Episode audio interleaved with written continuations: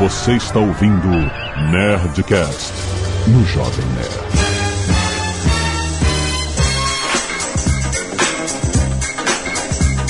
Lada, lada, lada, nerds! Aqui é Alexandre Antônio Jovem Nerd e eu sobrevivi ao Rio de Janeiro. Porra, caramba, escapou. Escapou do umbral. A gente ainda tá preso aqui, gente. A gente tá preso aqui. Exatão. Aqui é o Afonso com dois Fs de faca Solano e a treta Nerdcast MRG não pode morrer. Tá fraco mesmo, perdeu força pra caralho. Perdeu, perdeu. é, né, cara? Mas o Beto não está aqui. É, olha aí. Continua!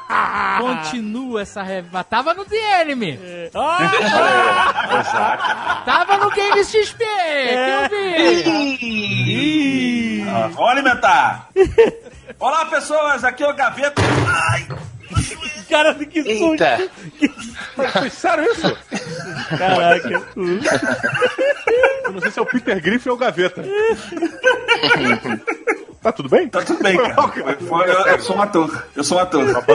Desculpe, desculpe. Aqui é Diogo Braga e a, a verdade vai ser dita. O Roberto não gosta da Zagal.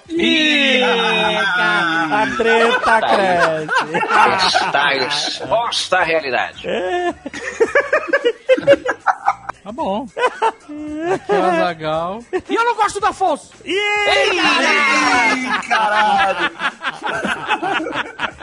Eita, mas livre. Porque ele não botou mamilo na língua da da PAC. Ah, é, você existiu. Sempre me magoou. É que o Adapaco não é um cara polêmico, cara.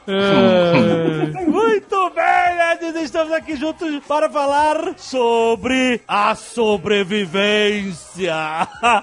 Como nós sobrevivemos até aqui. Gente, se você para pensar, é uma grande loteria. A minha introdução antes dessa palhaçada toda era eu sou Azagal e sou imortal, mas.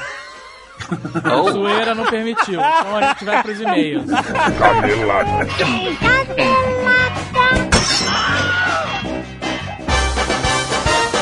Muito bem, Azaghal, vamos para mais uma semana de e-mails e caneladas ou dicas. Vamos. Azaghal, olha só, vamos falar um, um recado muito importante para fãs de Game of Thrones. Amazon.com.br está com a promoção exclusiva em todos os e-books da série Crônicas de Gelo e Fogo. Que você pode chamar de Game of Thrones, sabe? Você não sabe. É isso. É, é, é. Se você não sabe, Crônica de Gelo e Fogo é Game of Thrones. É porque crônica- o primeiro livro da Crônica de, de Gelo e Fogo se chama A Game of Thrones. E aí, quando fizeram a série, eles acharam que esse era um título menor para a série. Então, enfim, a série de livros de Game of Thrones que você viu na HBO se chama Crônica de Gelo e Fogo. Cada um dos e-books em promoção exclusiva na Amazon.com.br por apenas R$14,90. Ó. Lembre-se. Esse livro é um livro que tem que ser lido em e-book, porque quando você chega lá na metade, tamanho- os estão com Caraca, são uns tijolos, maluco.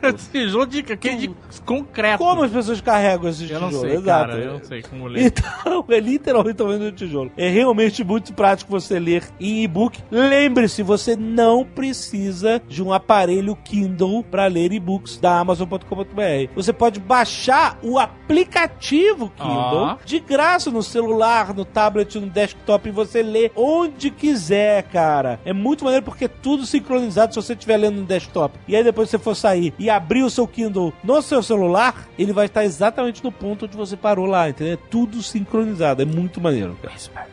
Cara, isso, cara. Olha só, além da série Crônicas de Gelo e Fogo, Game of Thrones, a série Wild Cards, também do George R. R. Martin, tá disponível em e-book por R$ 9,90 cada. Olha só, hein? promoção também exclusiva da Amazon.com.br. Vai lá, aproveita que se você tá querendo ler, já faz o combo, compra todos eles juntos por um preço baratinho em e-book, lendo em qualquer lugar, no seu Kindle ou no seu celular, no seu tablet, no seu desktop, onde você quiser. Tudo no link amazon.com.br barra GOT. GOT! GOT!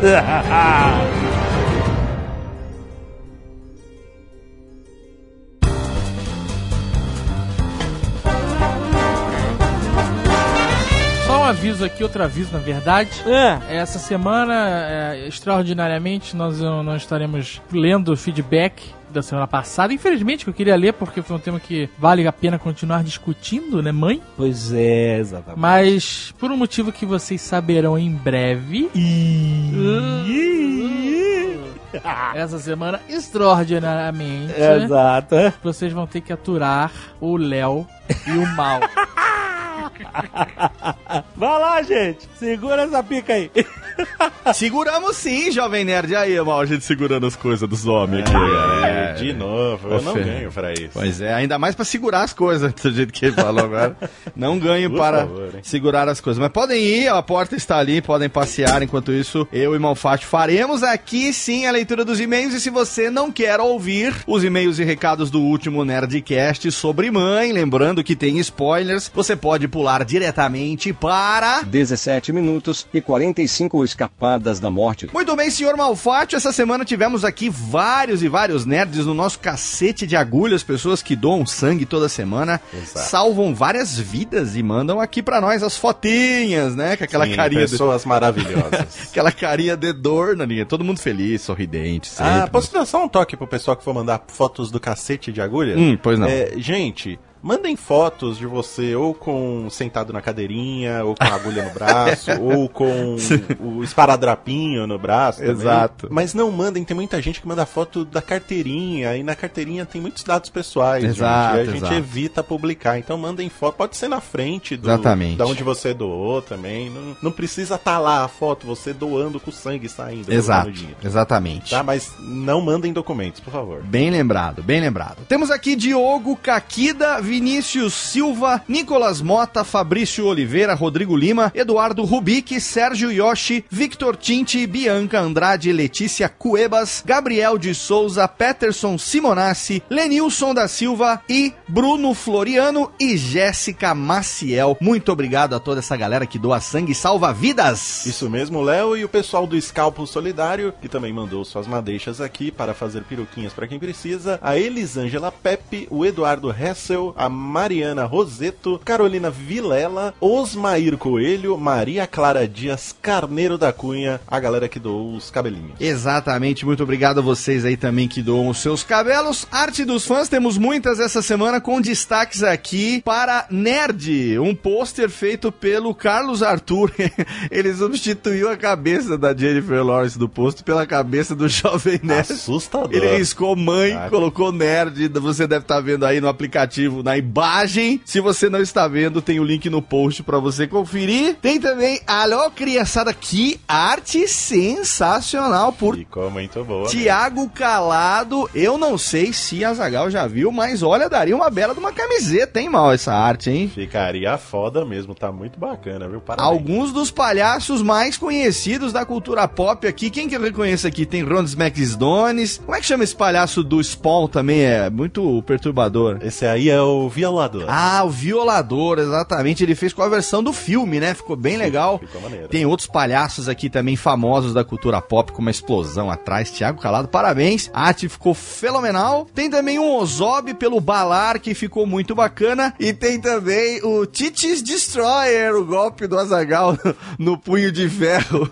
que foi citado no programa sobre Defenders pelo Francisco Alexandre. E também a Trupe da Bagunça pelo Felipe Melo. Uma caricatura bem legal de Azagal, Sr. Kai Tucano, que ficou bacaníssimo. Você pode conferir. Todo mundo, obrigado também pela participação da arte dos fãs. Isso, jovens talentosos. Adriano Bastos, 32 anos, empresário Maricá, Rio de Janeiro. Esse não é meu primeiro e-mail, espero que seja o segundo a ser lido. Muito bem. Lembrando que são feedbacks do programa sobre mãe, então, se você né, não assistiu o filme e não quer tomar spoiler, você pode pular. Saí da sala com minha esposa atônitos. Afinal, havíamos sido atropelados por uma locomotiva. O caminho da sala até o carro foi de um silêncio e troca de olhares pasmos, sabíamos que cada um estava processando e tentando entender o que tínhamos testemunhado. Já próximos ao carro, perguntei a ela se tinha chegado a uma teoria e tanto a dela quanto a minha bateram perfeitamente. Fomos em direção ao entendimento completo do filme. Porra! Se alguém conseguiu o entendimento completo Caramba, desse filme, Parabéns, viu? escreva um livro, porque é o entendimento, né, que eles concluíram ali quando saíram. Antes de sair com o carro, já estávamos relembrando das cenas e das falas e tudo fazia sentido, enquanto lágrimas lágrimas enchiam nossos olhos e a cada segundo aquele filme se tornava cada vez melhor. Claro que o filme possui várias camadas, é um filme cebola, né, Mal? Sim. Tem que indo descascando as camadas e detalhes que renderiam um programa de quatro horas de duração Você vai descascando e vai chorando também, né? um programa que renderia quatro horas de duração, a gravação teve quase quatro horas. Você não imagina o sofrimento que foi pra quem editou, não é? Esse programa. Muito obrigado pela parte que me toca. Mas eu gostaria de adicionar algo que me veio aos olhos e que não foi citado no programa. Vejamos. Na primeira manhã, ele coloca manhã aqui entre aspas, ela faz um belíssimo e farto café da manhã, o qual nós não vimos. A câmera não mostra.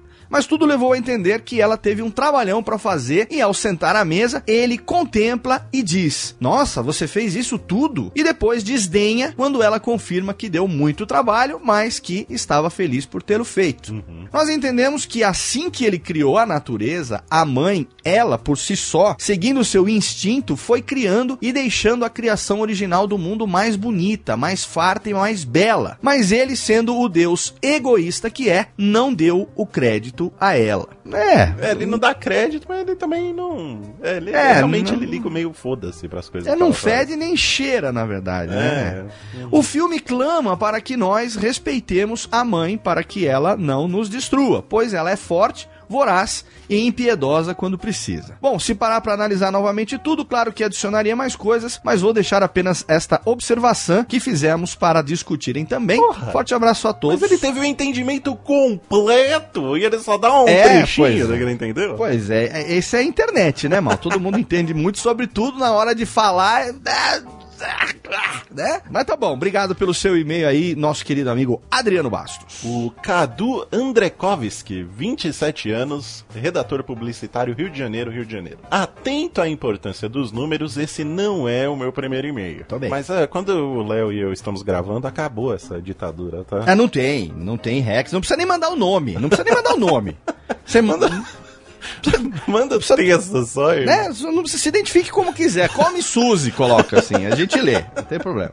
Exato. O negócio mal é que o cara nunca sabe se a gente vai ler ou não, então ele verdade. corre o risco do Azagal olhar e falar, mas que merda é essa? E, É uma né? loteria. Você é uma Exatamente. pessoa ousada? Arrisque. Você se considera uma pessoa ousada? Arrisca. Exato. Tá na preguiça aí, arrisca. Quem sabe? Não somos nós que estamos aqui. Pois é. Primeiramente, parabéns por mais um excelente Nerdcast sobre um filme igualmente excelente. Uma semana depois de assistido, ainda estou buscando palavras e significados para ele. Segundamente, o programa me abriu mais um caminho, o significado dos números, em especial o número 8. E ele explica: na Bíblia, o número 8 está associado com a ressurreição e a regeneração e o início de uma nova ordem.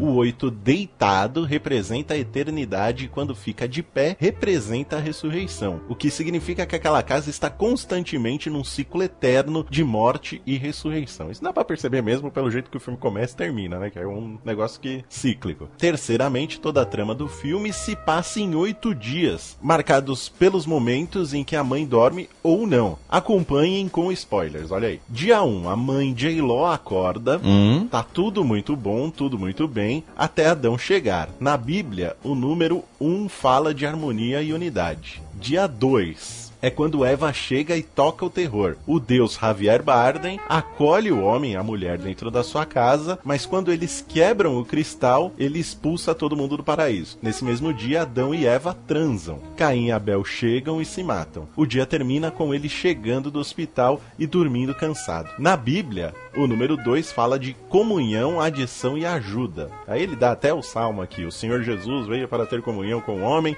trouxe Deus para dentro do homem e levou o homem para dentro de Deus. Ele está fazendo associação aqui do número do dia, né, com o que significaria o número nas passagens. Esse aqui não é salmo, mal. Esse aqui é citação bíblica. É Eclesiastes, capítulo 4, versículos 9 a 12. Olha aí. Olha aí, sensacional. Dia 3 é quando rola o funeral barra festa e o dilúvio. Deus e a mãe transam e quando a trindade se forma. Na Bíblia, o número 3 aponta para algo completo relacionado a Deus, que é triuno. Três que são um, né? Hum. Seria a Santíssima Trindade? Sim, sim, exatamente, exatamente. Dia 4, ela acorda se sentindo grávida e ele encontra a inspiração. Eu achei engraçado porque em vez de falar assim que ela acorda sentindo enjoos, ela acorda se sentindo grávida, né? Eu imagino como é que é. Eu acordei hoje, o que você tá sentindo? Ah, eu tô me sentindo meio grávida hoje aqui. É verdade, o filme é assim mesmo. Nesse dia não rola uma dormida propriamente dita, mas uma transição entre as cenas e a mãe aparece já grávida. Nesse mesmo dia, entre aspas, ele termina de escrever o poema e eles celebram com um jantar onde dá todo o ruim do filme. Curiosamente, o número 4 simboliza a criação ou desenvolvimento na Bíblia e em diversas outras culturas. Dia 5, a mãe passa a noite em claro no paraíso enquanto ele fica de butuca, esperando ela dar mole com o neném. Nossa, essa cena é terrível. Na Bíblia, o número 5 significa responsabilidade diante do Senhor. Tá vendo? Ela deu mole. Pois ele é. pegou. Dia 6, ela dá mole e dorme. Quando acorda, perde o filho. Em todos os sentidos. É nessa noite barradia que ela manda tudo pro caralho. Na Bíblia, 6 é o número do diabo. Aí tem um, um DN aqui. Léo, o que, que é isso? DN 3.1. Ah, DN eu não sei. AP acho que é, não sei também. Apocalipse, Olha talvez. aí. DN 3.1 AP 13.18. Eu não sei se é a versão do aplicativo, talvez. é também o número do homem barra mulher caído em rebelião contra Deus. Estamos até quase terminando, gente. Aguentem aí. Dia 7, ela acorda sendo carregada de volta para o começo. Na Bíblia, o número 7 tem o mesmo significado do 3, completude e perfeição. Mas enquanto o número 3 é a perfeição de Deus, o número 7 é a perfeição de sua ação na história, no tempo e na igreja. Dia 8, finalmente, recomeço com uma nova mãe. Quando Hum. finalmente percebi essa estrutura, minha cabeça explodiu pela enésima vez com esse filme. Espero que ela também possa fazer isso com vocês e que valha uma quinta ou sexta ida do Azagal ao cinema para confirmá-la e apreciar mais uma vez essa experiência genial. Por último, ele ainda não terminou. Grande abraço a todos e desculpe pelo e-mail um pouco longo. Não, é sensacional. Ô Mal, sabe uma coisa que eu fiquei pensando aqui, que esse filme Mãe, todo mundo falou da mãe da Jennifer Lawrence, né? Mas ninguém lembrou da mãe que importa. Exato. A mãe, menino! A mãe do Aguinaldo! Inclusive, poderia ser a trilha sonora do filme. Quando está subindo as letrinhas, tocava essa música. Exatamente, menino, sobe técnica música, por favor! Ai, ai, mamãe! Eu te lembro o chinelo na mão, o avental todo sujo de ovo. Se eu pudesse, eu queria outra vez, mamãe, começar tudo, tudo de novo. Vai pro programa, menina!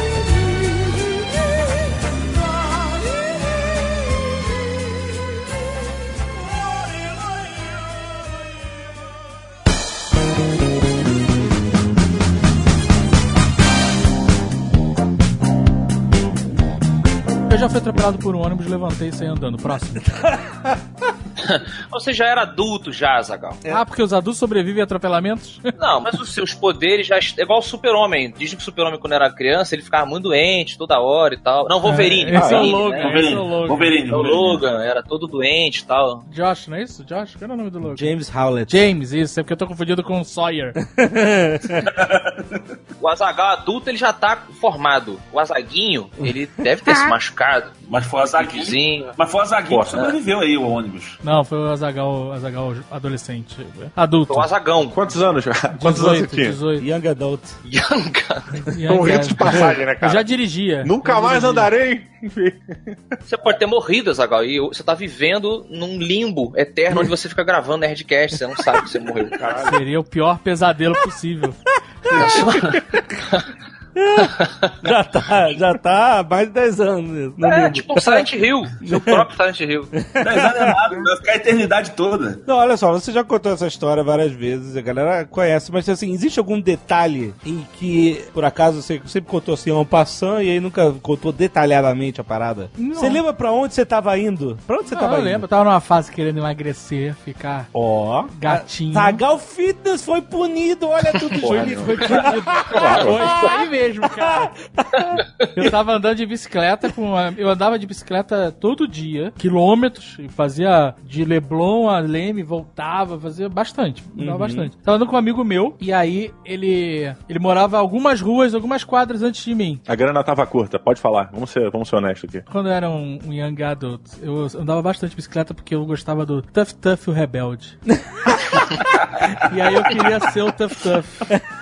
Caraca, eu andava de bicicleta porque eu achava que eu era o Marty McFly versão bicicleta. Sim.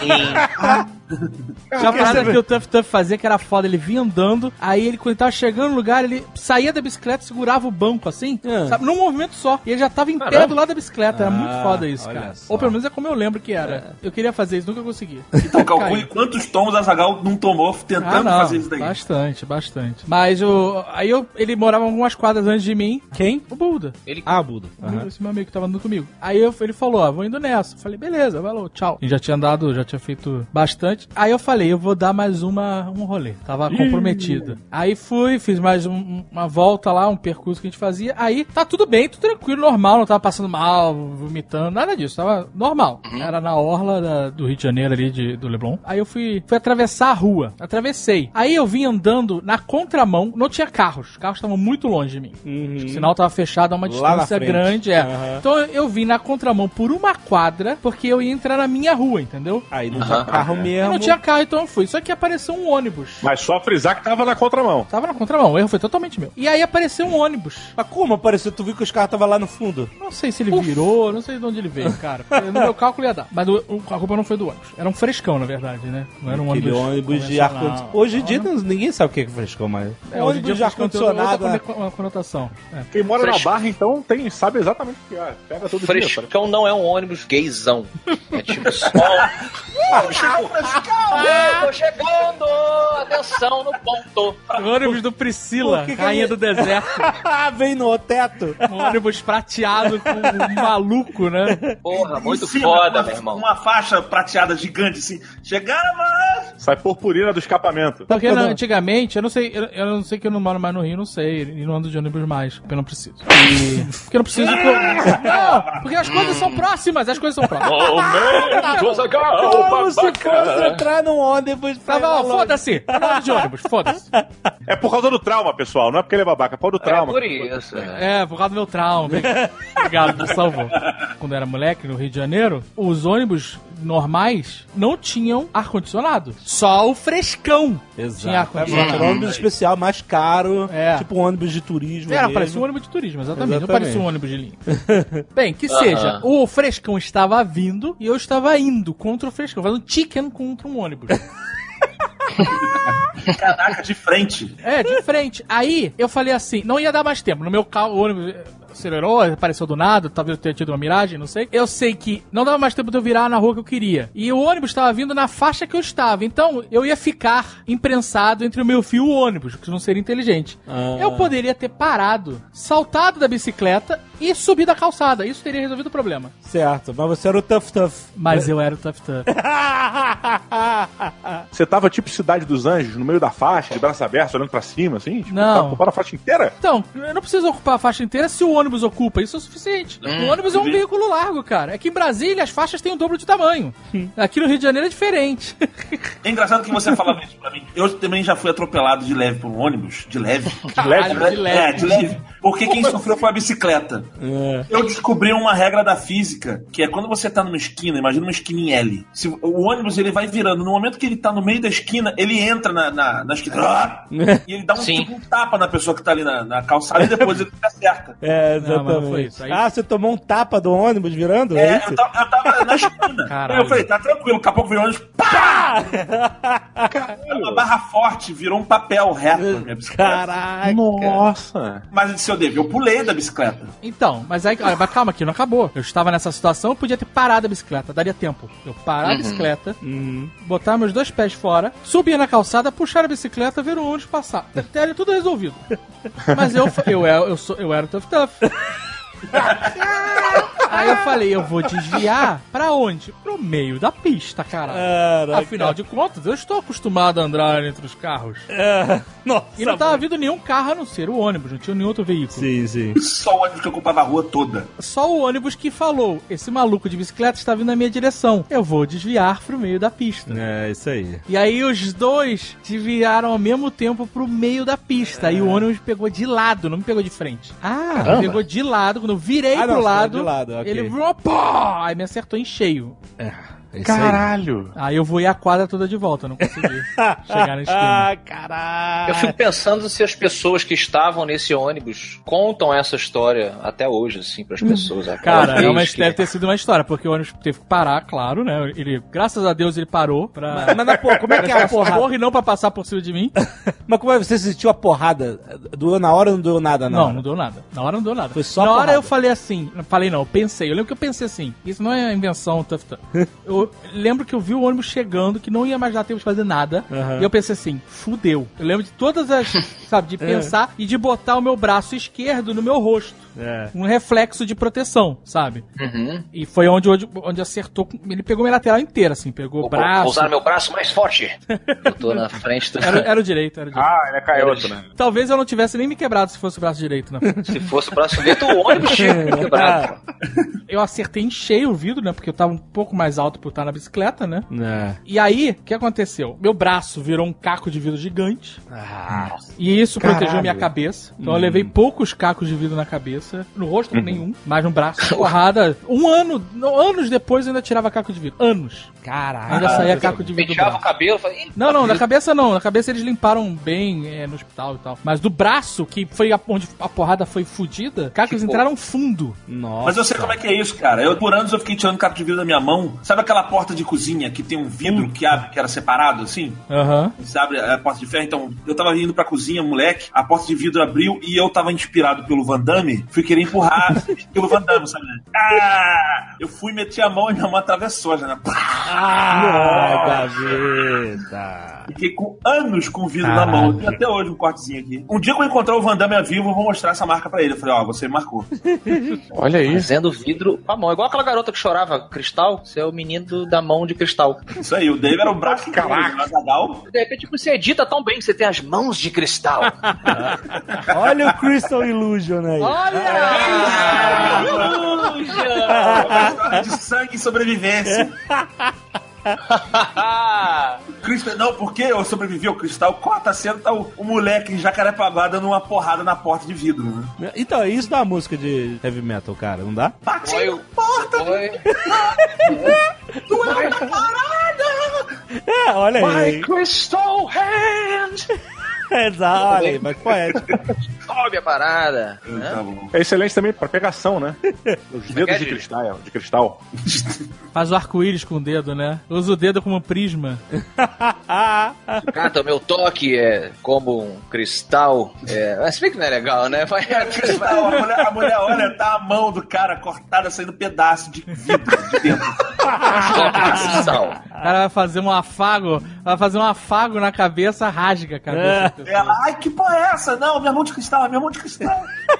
Touched by the crystal. Exato, uma- é tipo uma maldição. Ele não pode fazer carinho nas pessoas que ele machuca. Nem se masturbar. Caraca!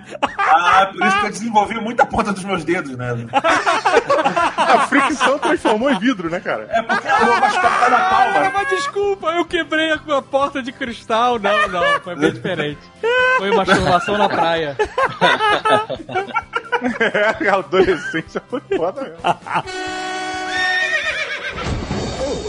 Olha só, a gente abriu esse Nerdcast com a história do Azagal sendo atingido por um veículo. Eu vou seguir quando eu fui atingido por outro tipo de veículo. Foi um cavalo, lá no Pantanal. Vamos pro Pantanal de novo. Olha aí. Cavalo é perigoso. Cavalo é. Tá aí o Christopher Reeve. Exatamente. O Christopher é, foi mais agressivo ali comigo. Eu, estava, eu era pequeno, né? Pequeno Afonsinho. E eu fui conversar com meu pai de manhãzinha. Ele tava escovando o seu cavalinho. E tinha aquela coisa: não passa atrás da porra do cavalo, Afonso.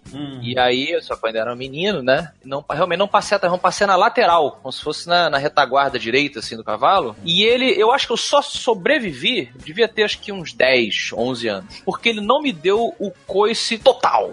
Ele deu um coice lateral. Como é que é um coice lateral? Não, não- acho que não tem como explicar de outra forma, senão o sendo... coice total é quando Do o lado, cavalo ele chuta pra trás, certo? Ele dá rebolada. Ele dá uma E o rebolada. coice lateral Ah. é, é pro lado. É meio pro... É. Então ele não tem toda aquela potência. Hum, é verdade. Saca Road Road Rash? Rash. Road Rash, sim. Road- Aquela hora que o cara dá um chute na moto do lado, é exatamente igual. É, que É um pouco isso. Tem até um meme que o pessoal do Pânico usava quando alguém dava um, entre aspas, coice em alguém fazia. E, cara, é muito louco, porque realmente a parada foi lightning fast. Eu não vi chegar, pegou na minha bochecha esquerda. Caraca, na cara! Na cara! Ai, meu Deus! Como é que não quebrou a tua cara? Eu também não sei. É por isso que ele é assim. Hoje. Exato. Você acha que o monóculo vem da onde? É, Do olho cego, né, que ele tem, né? Só vi o branco chegar, fui pra Curgalha e voltei. E quando acordei, eu tava no chão, chorando, claro. E aí meu pai correndo, e que porra é essa? Ah, não sei o que. Aí, Mas sacrificou o cavalo na hora, né? Na hora deu um tiro. Mas aí, Caraca, putz, aí chamou todo mundo, pães, o pessoal foi ver e tal, e eu tava, não tinha quebrado nada, mas fui pro hospital, fui olhar e tal, tirou a Por que? Peraí, não, calma aí. Como assim? Os peões analisaram a sua fratura? Tá bom, cospe. Cospe, vamos ver se cospe. Cospe. Tá cuspindo, tá tudo certo. Tá chorando é porque não tá doendo. Mas essa é a regra, cara. É, é meio que essa vibe aí. Cara, Caramba. cavalo. Eu tenho um trauma de cavalo por causa da pracinha Xavier de Brito. Ó, pra todos. Ó, lá na Tijuca. Adoro essa bolinho de bacalhau maravilhoso. Minha vida é toda geograficamente A Praça dos Cavalinhos. localizada por alimento. Pô, mas a- até hoje o bolinho é muito bom ali. Tá caro pra cacete, mas ainda é muito bom. É bom. Cara, eu lembro que eu era bem novo e ali você podia locar um cavalo, já que estamos falando de, de transporte, né? Você locava um, cavalo, um, um burro, não era um cavalo, não era um burro, com um condutor. Sim. Com o condutor, exato. exato. Condutor. Você não podia pegar o cavalo e desbravar a Tijuca. Mas de o condutor. Não, até podia, até podia. Você podia? Vou dar uma chegada lá no shopping. É, não, não tem como, Você tinha um gente. percurso específico ali. Não, você então podia, você não podia. Então você não podia. Não, mas o cara não ia na frente puxando o cavalo? Sim. O cara poderia ir ou não. É Ah, com ou você, não. você que chamava. Se você for hoje na Praça Xavier de Brito, ainda tem cavalo lá? É pra caraca lá, é mó É possível você pegar um cavalo adulto, você de, de braguinha e dar uma volta? Não, é Não. possível porque a dignidade não deixa. Não, não, mas a gente não tá falando de dignidade. não, não, a gente tá falando de aposta. A gente tá falando de aposta. Não, é pra valer a aposta, eu cavalo lá. Não, não. Caraca, por favor, Quero filme. que você vá pro shopping. Vai Quero pro- que você vá ao shopping. Sem Ah, não, camisa. a cavalgar até o shopping Tijuca? É. Não sei. Sem camisa. Sem camisa. Estilo Vladimir Putin. Caralho, fica maneiro, o peludão. Peludão, é. O Didi pode. Didi, isso vai pro Nerd Office se você filmar isso. Por favor. Isso vai pra Globo, é pro RJTV. Red Office é merda. Vai pro Fantástico. Louco roubo a cavalo das crianças. Essa treta Não, a minha pergunta é: qual a probabilidade de alguém roubar um cavalo de verdade de mim se eu chegar lá no shopping de Tijuca a Se cavalo? você chegar, ninguém vai te roubar o cavalo. O cara nem vai saber o que fazer com o cavalo. Você tem esse skill de cavalariço? Você sabe. Eu aprendi com o pai do Afonso. Ah, então você. é- Porque eu acho foda o cavalo, acho um bicho animal, mas eu não tenho skill nenhum. Eu sempre, pra mim, é um, é um desespero andar de cavalo. Eu tenho zero skill. Acho foda, mas eu não tenho. Eu não tenho. Eu acho que eu vou morrer o tempo inteiro, fico procurando as cobras. Sempre tem um cavalo, tem a cobra, o cavalo empina pra dar porra da cobra e você morre. É isso que É, acontece. foda mesmo, é. Tem que ter essa Não, mas olha só, é. isso faz todo sentido se você parar pra pensar que o Superman ficou tetraplégico por causa do cavalo. É, talvez tenha. É, Eu isso- já ouvi várias histórias de pessoas que se fuderam pro cavalo. Assim, tiveram É, foda mesmo. sérios. É, se a gente pensar, é o precursor da moto, gente. É tão perigoso do- quanto. É, mas- É mais que- perigoso, é mais É perigoso. mais porque ele pensa. Ele está vivo. Exato. Ele morde, a moto não vai te morder. Cara, você controla a moto, você não controla o cavalo. É, exato. Você controla, mas não O controla. cavalo deixa você, você chegar, olha só, é, é a prim- a primeira coisa aqui. Você chegar do lado de uma moto com medo de andar de moto, a moto não vai fazer nada. É. Ela vai continuar sendo moto. Se passar uma cobra na frente da moto, ela não vai Tá? empinar. Se você chegar com medo do lado do cavalo, o cavalo já olha pro cavalo do lado e fala assim: olha aí, olha esse merda. Tá se cagando todo. Tá com o cu apertadinho. Vou, vou fazer o que eu quero com esse filho da puta. Aí tu demora, deu uma dificuldade pra caralho pra montar no cavalo. Aí ele faz o que ele quer. Ah, agora eu vou beber água, agora eu vou correr. Pois é, vou- eu vou ignora correr a sua presença em cima dele. você né, é nada, você é uma carga. Mas tem ditados, assim, da relação do cavalo com o cavaleiro que brincam com isso, né? Você cuida do cavalo e o cavalo cuida de você. De fato, é uma simbiose. De fato, você tem que respeitar o animal, porque se ele se der conta, falei, vamos tirar esse filho da puta aqui do meu lombo. Que porra é essa? Que porra é essa? É, é. É, exatamente. É essa, isso que eu sei. Eu falei, esse bicho, esse monstro fortíssimo, que é só músculo, eu peso o É. mesmo que o cavalo, mas eu não tenho os músculos que ele tem. Peraí, não os da Xavier de Brito, né? Não os da Xavier de Brito. É, não. Da Xavier também. Não. Cara, o cavalo é muito. fo- Eu não sei como é que tu sobreviveu a isso, Afonso. Uma vez a gente tava andando de carro com meus pais, um pequeno, e aí tinha um cavalo no meio da rua, né? E aí tinha uma corda. O carro foi passando devagarinho, meu pai foi passando devagarinho, e a corda começou a puxar o cavalo. O cavalo sentiu a puxada, não deu outra. Ele virou de costas pro carro, pro carro e pá! Ele deu uma um coice no carro. Caralho. Cara, a- o carro ficou triste, assim. buf, Entrou a lataria na frente. É muita força, cara. É, a gente foi na oficina, o cara bateu aonde? Foi no, no cavalo. É, cara, em fazenda, você, essa coisa de você atropelar animal silvestre, não sei o quê, quando você tá em, em- local que tem, enfim, animal de pecuária e, e cavalo, você atropelar um cavalo é, é morte. É fatal, cavalo, é, é, ele entra pelo carro, meu irmão, pelo vidro e vai arrebentando. Imagina, 300, 400 quilos de. de- E nem precisa ser cavalo, não, cara. Às vezes um animal, tipo um, um lobo-guará, alguma coisa um pouco menor assim, cara. Não, mas o problema do cavalo e de animal, que o lobo, é, ele não é um problema tão grande de morte quanto esses, esses animais mais altos. Que o É. problema do, do- do- do- desses animais é que a pata quebra, né? Isso. E vem só a bomba de músculo pra dentro do carro. É. e aí você morre esmagado. É Quando não tem o chifre, né, cara? Quando tem um chifre, aí, é- aí é cena de Punisher. Aí é Punisher. Punisher é depois da briga da prisão. É isso. Os Mythbusters uma vez fizeram um experimento sobre isso. Simularam um alce, se não me engano. E qual é o impacto dele na pessoa dentro do carro a não sei quantos por hora. Assim, Puta realmente que pariu. Deve ser um negócio inacreditável. devastador. Foi devastador. É, mas é, essa, a lógica se aplica realmente quando você tá cavalgando ali. A gente brinca aqui, cavalgar é a arte de manter um cavalo entre você e o chão. Olha aí. É. Tá certo, tá certo. Pode ser outra coisa também, mas é, beleza. O, eu queria voltar pra Xavier de Brito. Vamos lá. Porque o meu trauma começou quando eu era muito novo, e um desses, vou chamar de instrutor para ficar elegante. Um desses instrutores da, que carregam você no cavalo, ele não tava num dia muito legal. Não tava. aí, Tinha acabado a cachaça do bar, né? E aí ele tava meio. Pois é. Eu era moleque, eu sempre fui meio alto e bobão, sempre fui bobão. É, hoje Mongol gigante. bobão. Você era um mongol gigante. É, Não. sempre fui, é. É? E, bem, o cara não tava no dia legal, deve ter discutido com muita gente e resolveu ó, descontar em mim. E aí o cara, normalmente como é que acontece? O cara ele vai com a corda bem curtinha, assim, pro cavalo ficar bem na mão dele, né? Pra ele tomar conta e tal. Dessa vez ele deixou uma boa barriga na, no cavalo. Confiou. Então o cavalo tinha uma certa. um livre-arbítrio no cavalo ali. Ele decidia o que, que ele ia fazer comigo. Espaço pra manobra, é isso. É. Cara, o cavalo simplesmente resolveu subir no jardim da parada. Nossa. Na época, a Praça Xavier de Brito, ela tinha uns jardinzinhos, eu não lembro agora como é que tá, com algumas moitas e umas pedras mesmo ali, tipo, uns enfeites de sapinho, umas porrinhas assim, que eram um pouco mais alto. E o cavalo resolveu ir para o alto dessa mini colina ali. E eu entrei em pânico quando ele começou a escalar a parada. Achei que ele fosse tropeçar e o caralho, não sei o quê. E o meu pé automaticamente saiu do local onde fica, era pra ficar, não sei o nome disso no mundo dos cavalos. Estribo? No estribo. Não foi o cavalo que me derrubou, foi o meu medo. Eu simplesmente Ah. escorreguei de lado. O nome do cavalo, Vida. o nome do cavalo é medo, né? É o nome. eu escorreguei de lado e bati com a cara na, na proteção do jardim. Ai. Eu caí. É, não sangrei, porque eu- nos anos 80 ninguém sangra assim facilmente. A pele era feita de outro material. o pior não foi a pancada, o pior foi eu não ter desmaiado, porque quando eu bati com a cabeça, eu fiquei embaixo do cavalo. E eu vi Ah. o cavalo passando as patas por cima de mim. Ele não pisou. Cagou em você? Não, cagou não. não. Foi- Ele passou, eu vi a bunda do cavalo passando por cima, sacolé? E ele poderia ter cagado se ele fosse realmente mauzão, sabe? Tipo, Cagado, eu podia ainda caguei você, seu trouxa. Vou cagar nesse filho da puta. Ele foi embora. E dessa época, cara, isso eu devia ter meus 8 anos, 9 anos, sei lá, começou esse trauma gigante que só foi superado anos depois, quando eu fui visitar o Aras de Afonso Solano, que Afonso Oh. Solano sim que tem o Aras. Aras, ô rapaz, me aponta onde é. Ô, Só nomes bonitos agora. Só nomes bonitos. É. E o pai dele me diz a seguinte frase: eu com medo de subir num, num pagarezinho lá, tipo, bobão e tal, tipo, eu e tal. Aí ele virou e falou assim: Didi, se o cavalo resmungar pra você, pega a rédea e arranca a boca dele.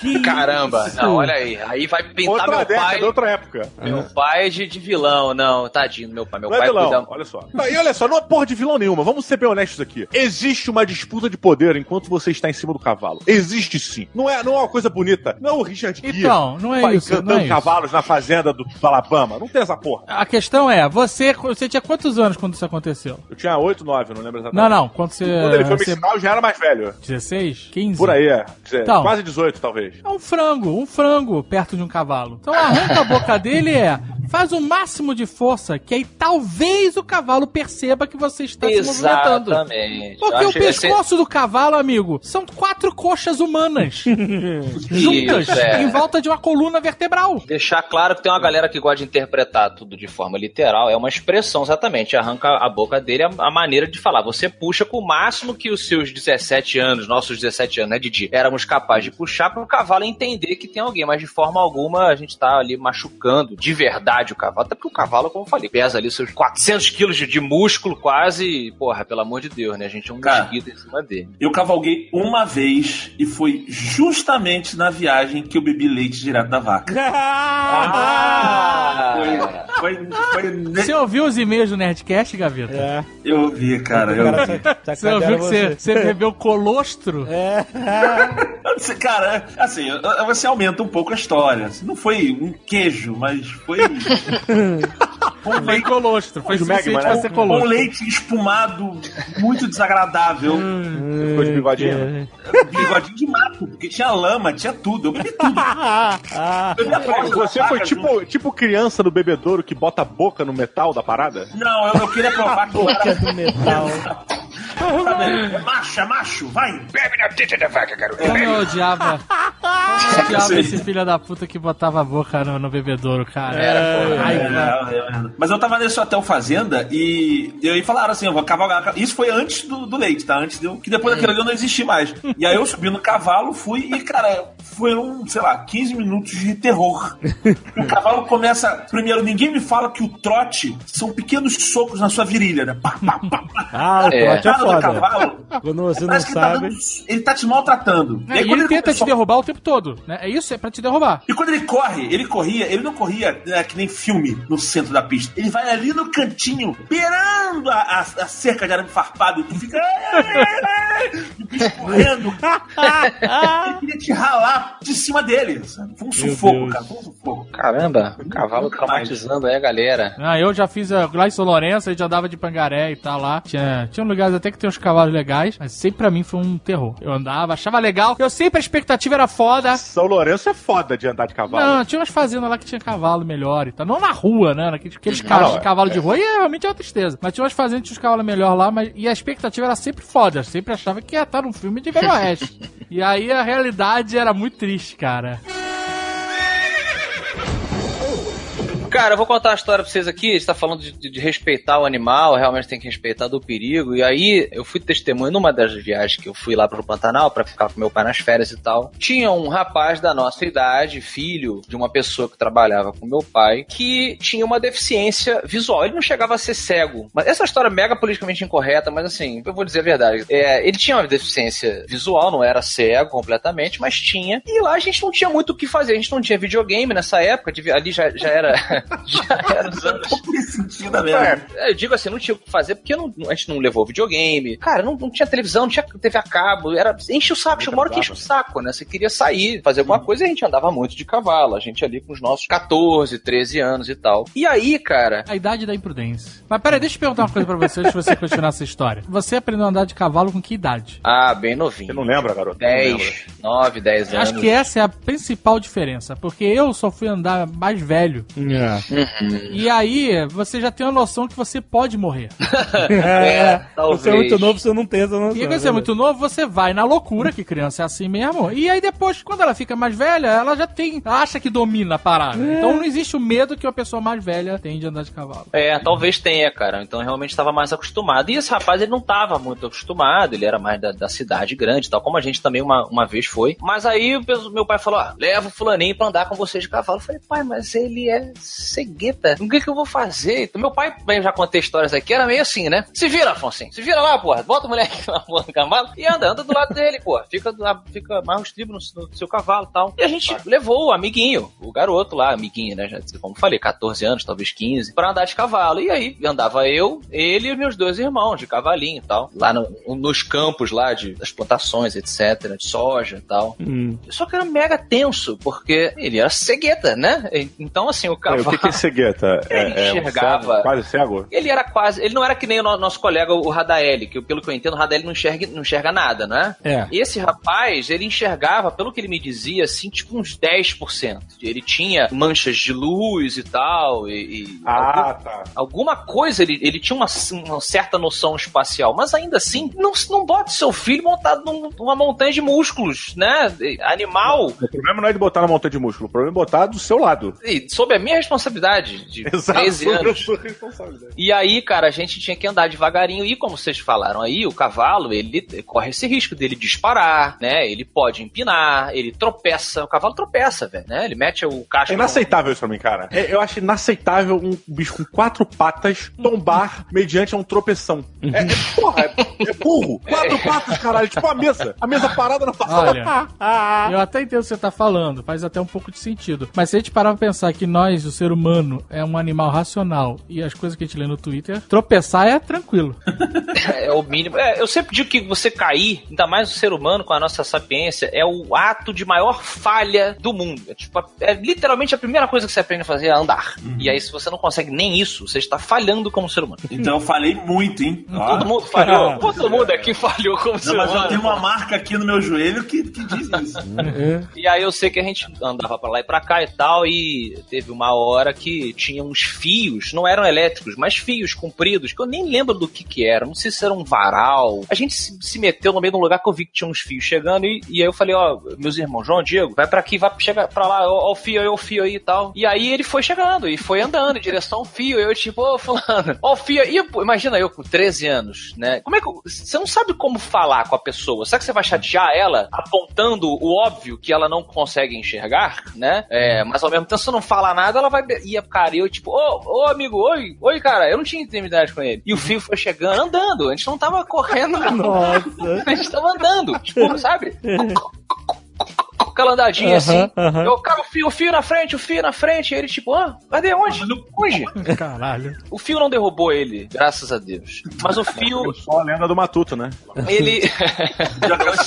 Não, sinto, Mato. já Cara, esticada no pescoço. O fio deu aquela esticada, o fio começou no pescoço dele, porque o, o cavalo, foda-se, o cavalo continua andando pra frente. É. O fio encostou no pescoço dele, foi empurrando pra trás, e ele foi tipo. E aí a parada foi subindo, subiu pelo queixo aqui, passou pela cara, no cabelo e fá, passou. Nossa, seguiu. cara. Ui, coitado. E ele fingiu que nada tinha acontecido. Normal.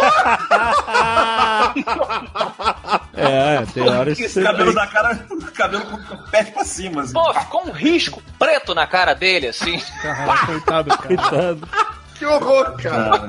É errado a gente rir disso, cara. Cara, não, não é errado, porque assim, é, foi engraçado, porra. Tem galera que faz stand-up de cego, aquele cara ceguinho e tal. é, Mas, mas, tipo assim, porra, o problema tá no pai dele, né? Que bota o, o moleque que não enxerga de pra andar de cavalo, pelo amor de Deus. Não, mas isso aí é ok, andar de cavalo, pô. Mas eu tenho que ficar de olho. Mas ele é cego, como é que ele vai ficar de olho? Não, tem que ter uma supervisão do lado dele, Vai né? ter uma supervisão tinha adulto. adulto. Esse que é o problema. É, então esse é o problema, teu. Preocupação do Alexandre.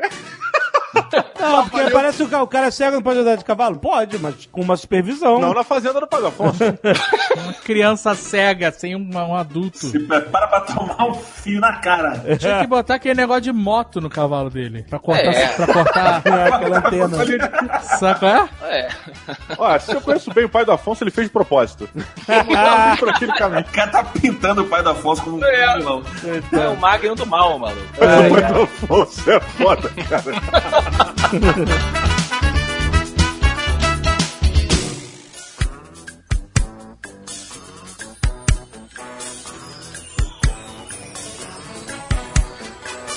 Eu lembro uma vez que eu tava lá em São Lourenço e aí eu tinha uma rampa que saía das piscinas do hotel que a gente ficava. No final dessa rampa, ela tinha uma porta. Então, tinha uma parede com uma porta no meio, Hum, certo? certo. Eu vinha correndo com meu irmão e a nossa brincadeira era quem conseguia chegar primeiro. A, a graça da corrida não era simplesmente correr de um lado pro outro, mas sim conseguir passar na frente na porta funilada, certo? Certo. Era uma rampa larga com uma porta estreita. Então, teve uma vez que eu vim correndo e ele passou na minha frente. Eu não consegui acertar a porta 100%. Foi desenho animado, maluco. Eu bati com os dentes na parede, Ai, a cabeça ficou pra trás e o corpo seguiu pela porta. Saiu daquela chicotada assim. Caralho. Eu caí no chão e eu fiquei apavorado achando que tava banguelo. E meu, meu dente ficou mole pra caralho, mas não caiu. Eu fiquei desesperado, não falei pra ninguém, né? Meus pais, nada. Era criança. Mas eu quero sopa hoje.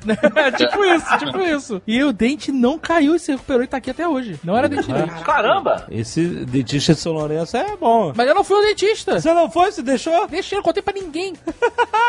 Mas a gengiva, ela trabalha a seu favor, sempre. Sempre. gengiva é sempre uma amiga nessas horas, cara. Foi uma porrada, maluco. Foi uma porrada que eu lembro até hoje e dói até hoje. Eu Cara. sei que os dentistas vão ficar putos, mas o dente ele é, é muito mal feito, né? É igual o olho. Quando eu morrer, eu vou perguntar, senhor ou senhora, não sei qual é o gênero de de Deus, pelo amor de Deus, do olho. Não fizeram o nosso olho do ser humano igual o olho de jacaré, que tem aquela película extra? Aí seria legal, né?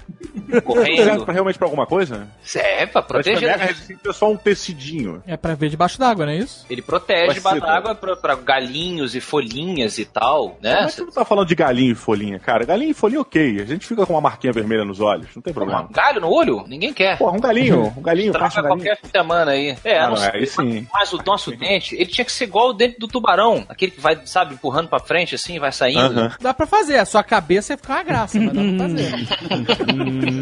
Mas é outra estética. A, beleza vai ser de outra forma, nessa Outra época. forma. É, vai- mas a cara que é igual ao do Baraka. O Baraka deve ter dente de tubarão. Aí é fácil, com aquela carinha ali de. Cara, tu falou essa porra de, de atravessar a parada e bater com o dente e tudo mais. Eu lembro que eu tava numa festa de criança, e uma coisa que é clara na, na infância de todo adolescente dos anos 80 é que os deuses não dão asa às cobras, né? Então, por exemplo, eu queria. Fim de festa, começa a ficar assim aquele final, e você começa. Eu era pequeno, eu devia ter meus 9, 10 anos, eu queria. Estava interessado na menina, queria flertar. Na verdade, eu queria casar e ter filhos com ela. E, porra, eu queria impressioná-la. Era o meu meio de, de chamar a atenção das meninas. Clássico. E Clássico quanto menino mais- querendo impressionar a menina, é. Todo mundo quer ser pavão, né? Todo mundo quer ser pavão.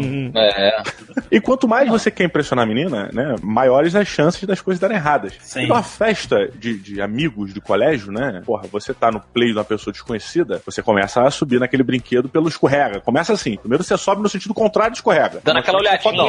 aquela olhadinha pra ver se ela tá vendo. Exato, exato. Chega lá em cima, estufa o peito e olha pra baixo. Fala, não, foi minha mole. Não, foi- e aí foi depois mole. você começa a tentar pelo balanço, né? Saltar do balanço enquanto ele tá no final. E as coisas vão piorando. E aí começou o Polícia e Ladrão, final da festa, a festa tava acabando já. E na época não existia Leroy Merlin. Então você não, desculpa o jabá gratuito, mas realmente não existia. Então as pessoas não tinham facilidade de comprar é, é, adesivos de Correto. segurança Ah, nas tá. portas. Então, por exemplo, se tinha uma porta de vidro, ela era toda de vidro. Não tinha uma linha no meio, avisando que aquilo ali era uma porta. O que tinha era uma maçaneta prateada e uma porta de vidro. Aham, a famosa porta invisível. Meu, É, pai- porta invisível. meu pai já bateu nisso, ele tá ouvindo o barulho até hoje. no shopping. Eu sei que assim, a gente tava naquele polícia ladrão, aquele porra, correndo pra caramba, eu era ladrão, tava fugindo, o cara juntou um- dois ou três malucos atrás de mim e eu fui enveredar pelo salão. Quando eu fui enveredar pelo salão, eu não sabia que tinha porta. Eu só me liguei na hora da pancada num brilho, um que era a maçaneta, que estava na altura dos meus olhos. A minha testa foi na maçaneta e eu fui na porta, a porta se desmantelou toda, caímos todos. Um caos. Graças a Deus eu não me cortei, porque a pele das crianças dos anos 80 é realmente diferente da pele das outras É, crianças. é assim. Rinopele.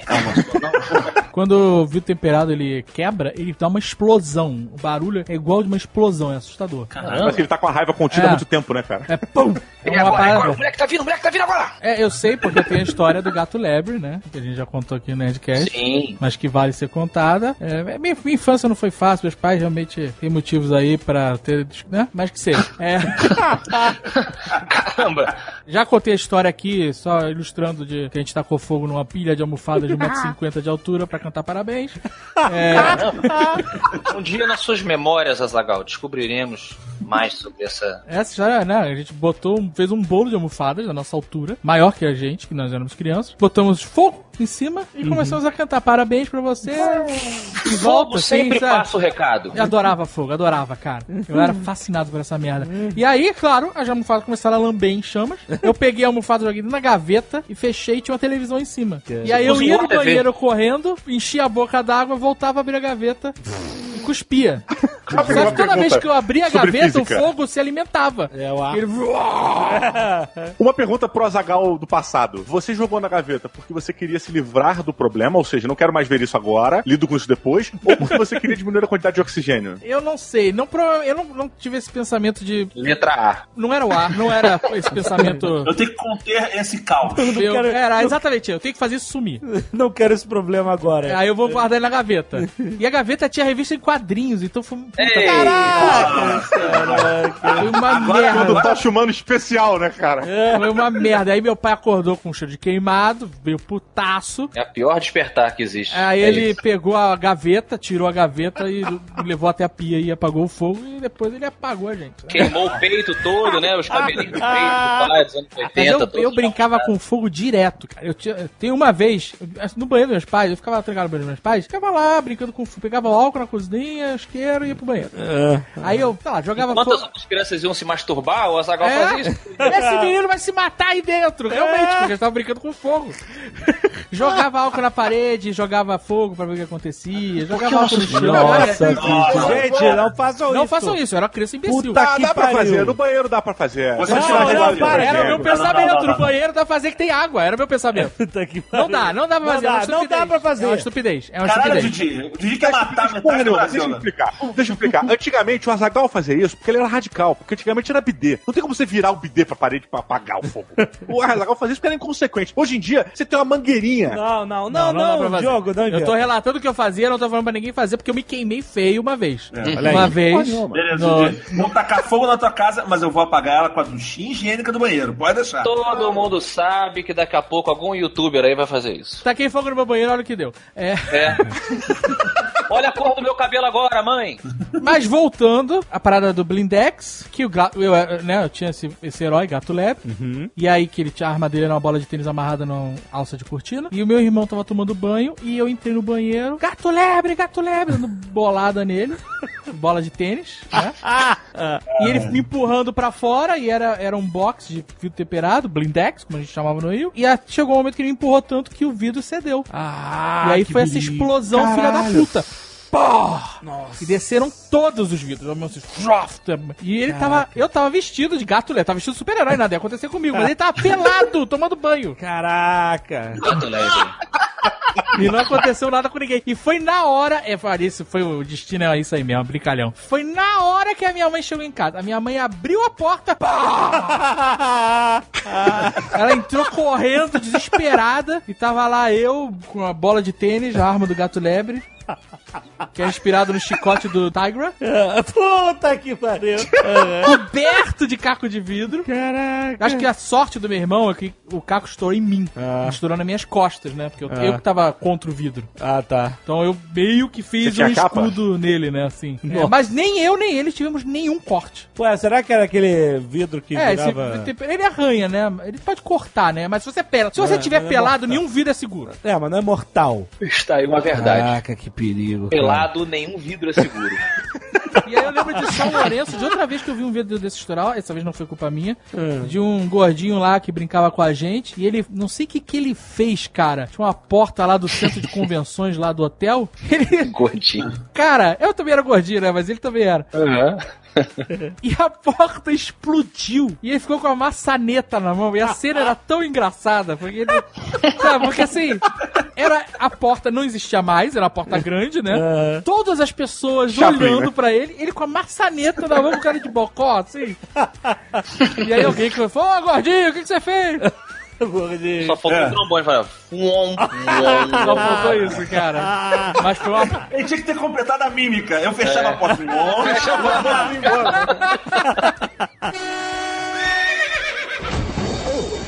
Termina falando em maçaneta, depois que eu atravessei a, a porta e a maçaneta segurou minha cabeça, Hum. ficou na minha testa, eu apaguei. E quando eu levantei a porta estava toda quebrada, todo mundo em volta da festa vendo o que tinha acontecido. E realmente é, tinha lá o, o mongol gigante tentado atravessar. E o pior, cara, eu realmente não me cortei, não tive corte nenhum, mas a maçaneta deixou um galo na minha testa, inchadão, no formato da maçaneta. Então quando eu voltei pra, pra tentar continuar meu flerte com a menina, não funcionava mais. porque Tinha aquele galo gigante na testa. Caraca. formato de maçã. Cara, isso é uma parada que criança tem, galo, né? Não é? Pois é. Pra eu não sei que. Adulto não tem mais isso, fica batendo a cabeça que nem maluco. Criança bate direto. Bate muita cabeça, cara. Mas claro, você não vê um espaço gigante e sai correndo. Tu vai na campo dos pais e sai correndo porque é muito Ter espaçoso. galo é uma parada comum quando você é criança. É, é. Essa semana passada, praticamente, eu fiz uma besteira, cara, com meu sobrinho. Tem um sobrinho, o Gohan, pequeno Gohan, filho do meu irmão caçula. E aí a gente brinca de lutinha, né? Ele adora luta, não sei o que, golpe, essas coisas.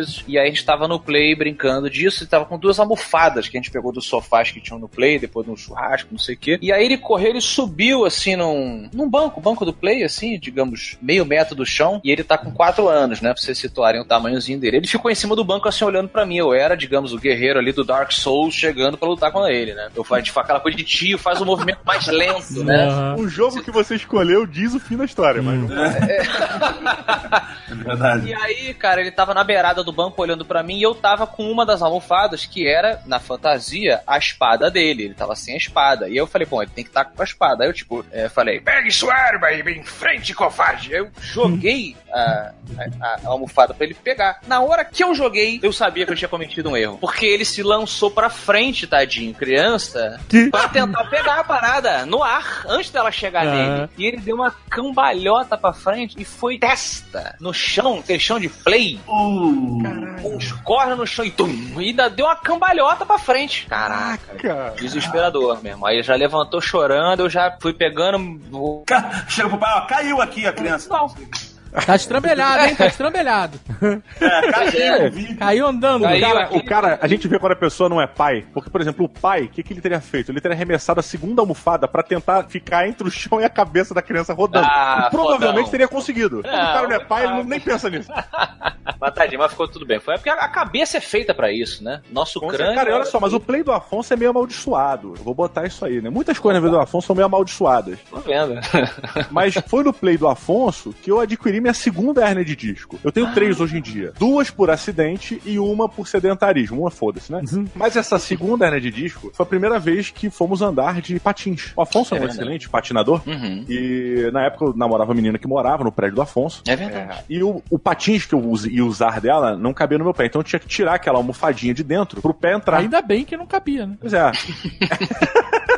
Talvez fosse até mais legal, como saber. É, bem, aí, Não, pô, não, peguei não, o cara, não, usar. não, eu, eu- desculpa, eu calço 46. Nunca nenhum patins coube no meu É. pé. É uma vida muito triste, tá? Não é legal, não. Gaveta ia na- nas Dancing Parties de 1970, tocando Boogie Nights e ele não podia fazer nada. porque- Nada. Olha, patinação no gelo, vamos, yeah, todo mundo, todo mundo se divertindo. E tá eu lá no canto assim, tem, tem um sapato com mongol gigante? Não, não tem.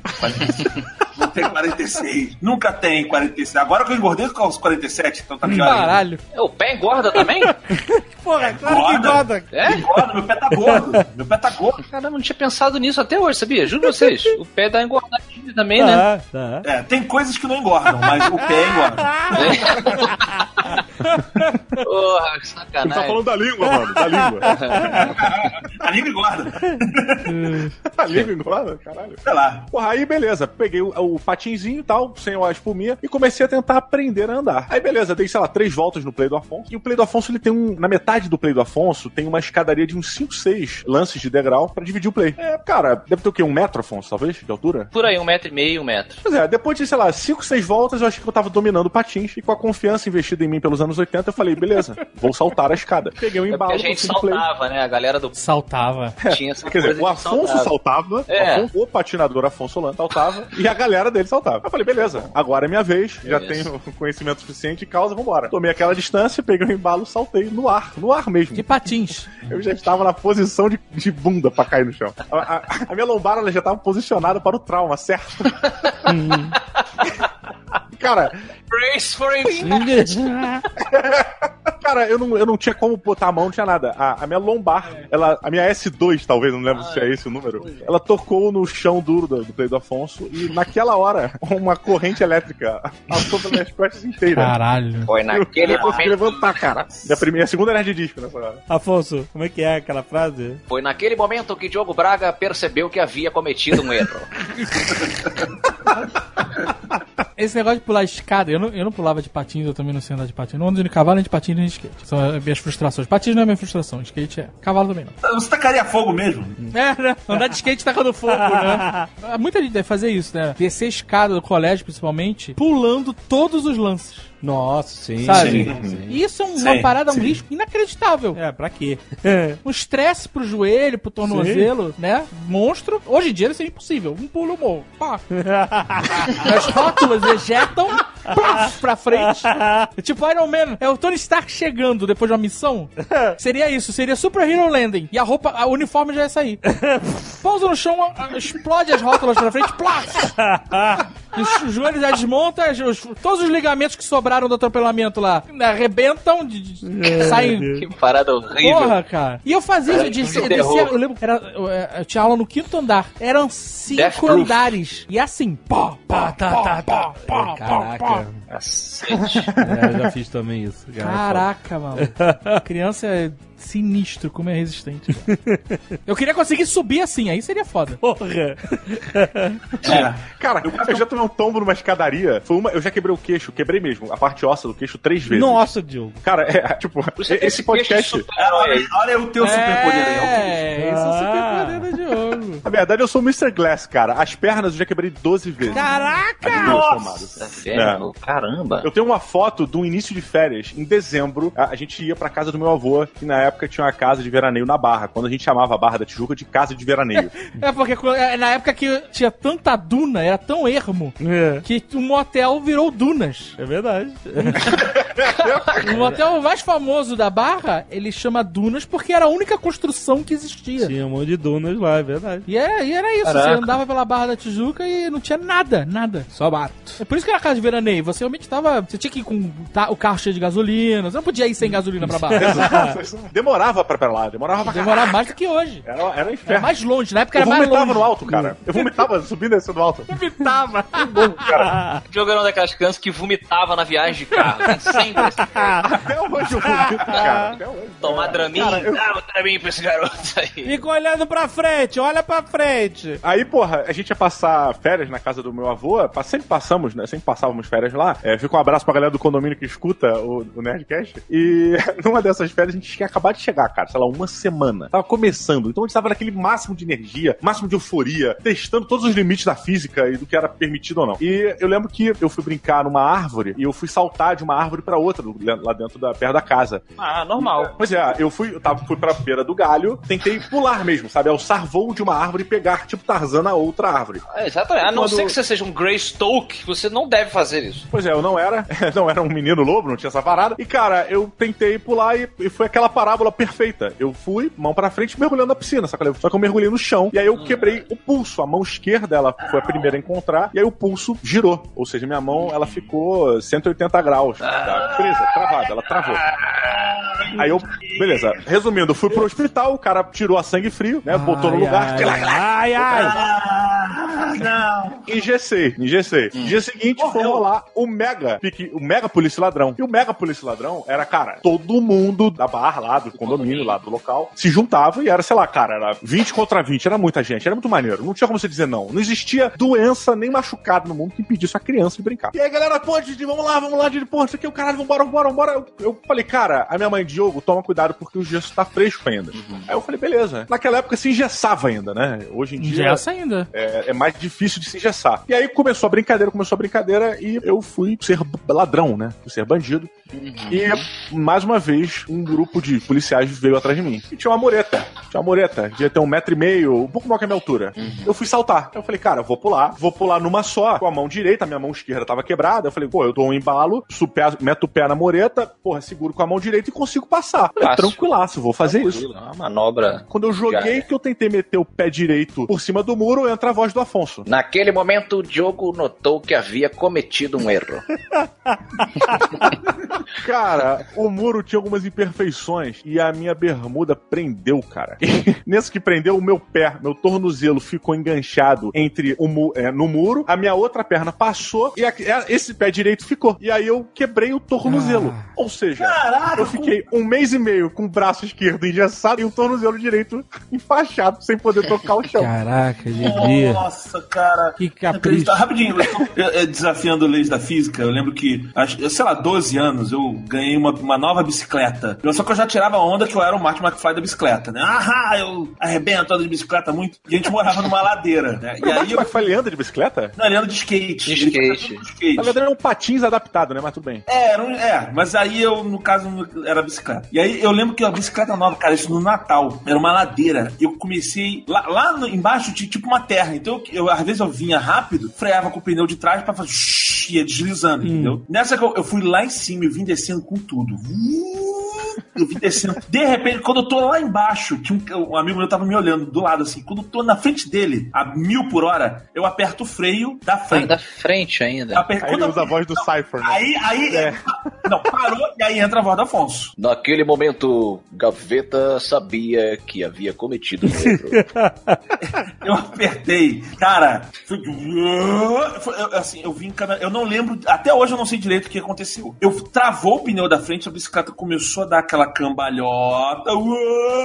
Eu não sei como, de repente eu caio em pé. Eu dei uma cambalhota no ar. Eu dei uma cambalhota no ar. Mas eu não vi. Eu, pá, eu caiu. Sabe assim, você fica três segundos parado, aquele silêncio constrangedor, de repente tu dá aquele grito. Você levantou os braços no final? Eu não entendi o que aconteceu. Ah, Cara, amigo- você, naquele instante, você se tornou o menino mais radical da rua. Então, um amigo meu que tava do lado, ele olhou pra mim e falou: Caralho, cara! Ele, sabe? Aham. Ele viu, cara. Eu não vi o que aconteceu. Eu falei, eu dei cambalhota e ele, deu, cara! Caraca! Faz de novo! Eu falei, tá maluco? eu não sei como. E essa foi. Eu consegui dar uma cambalhota na bicicleta. Eu não vi. Deve ter sido muito irado. Se todas as A meninas da rua lendária. tivessem visto isso, a sua vida teria sido totalmente diferente. Totalmente. Totalmente. É, seria um vencedor.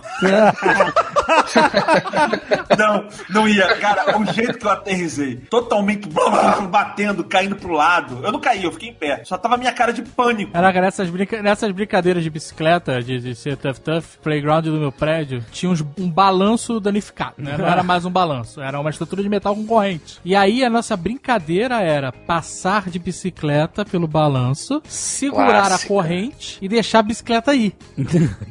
Porra, É, é maneiro, cara. E- maneiro, dá vontade de fazer agora.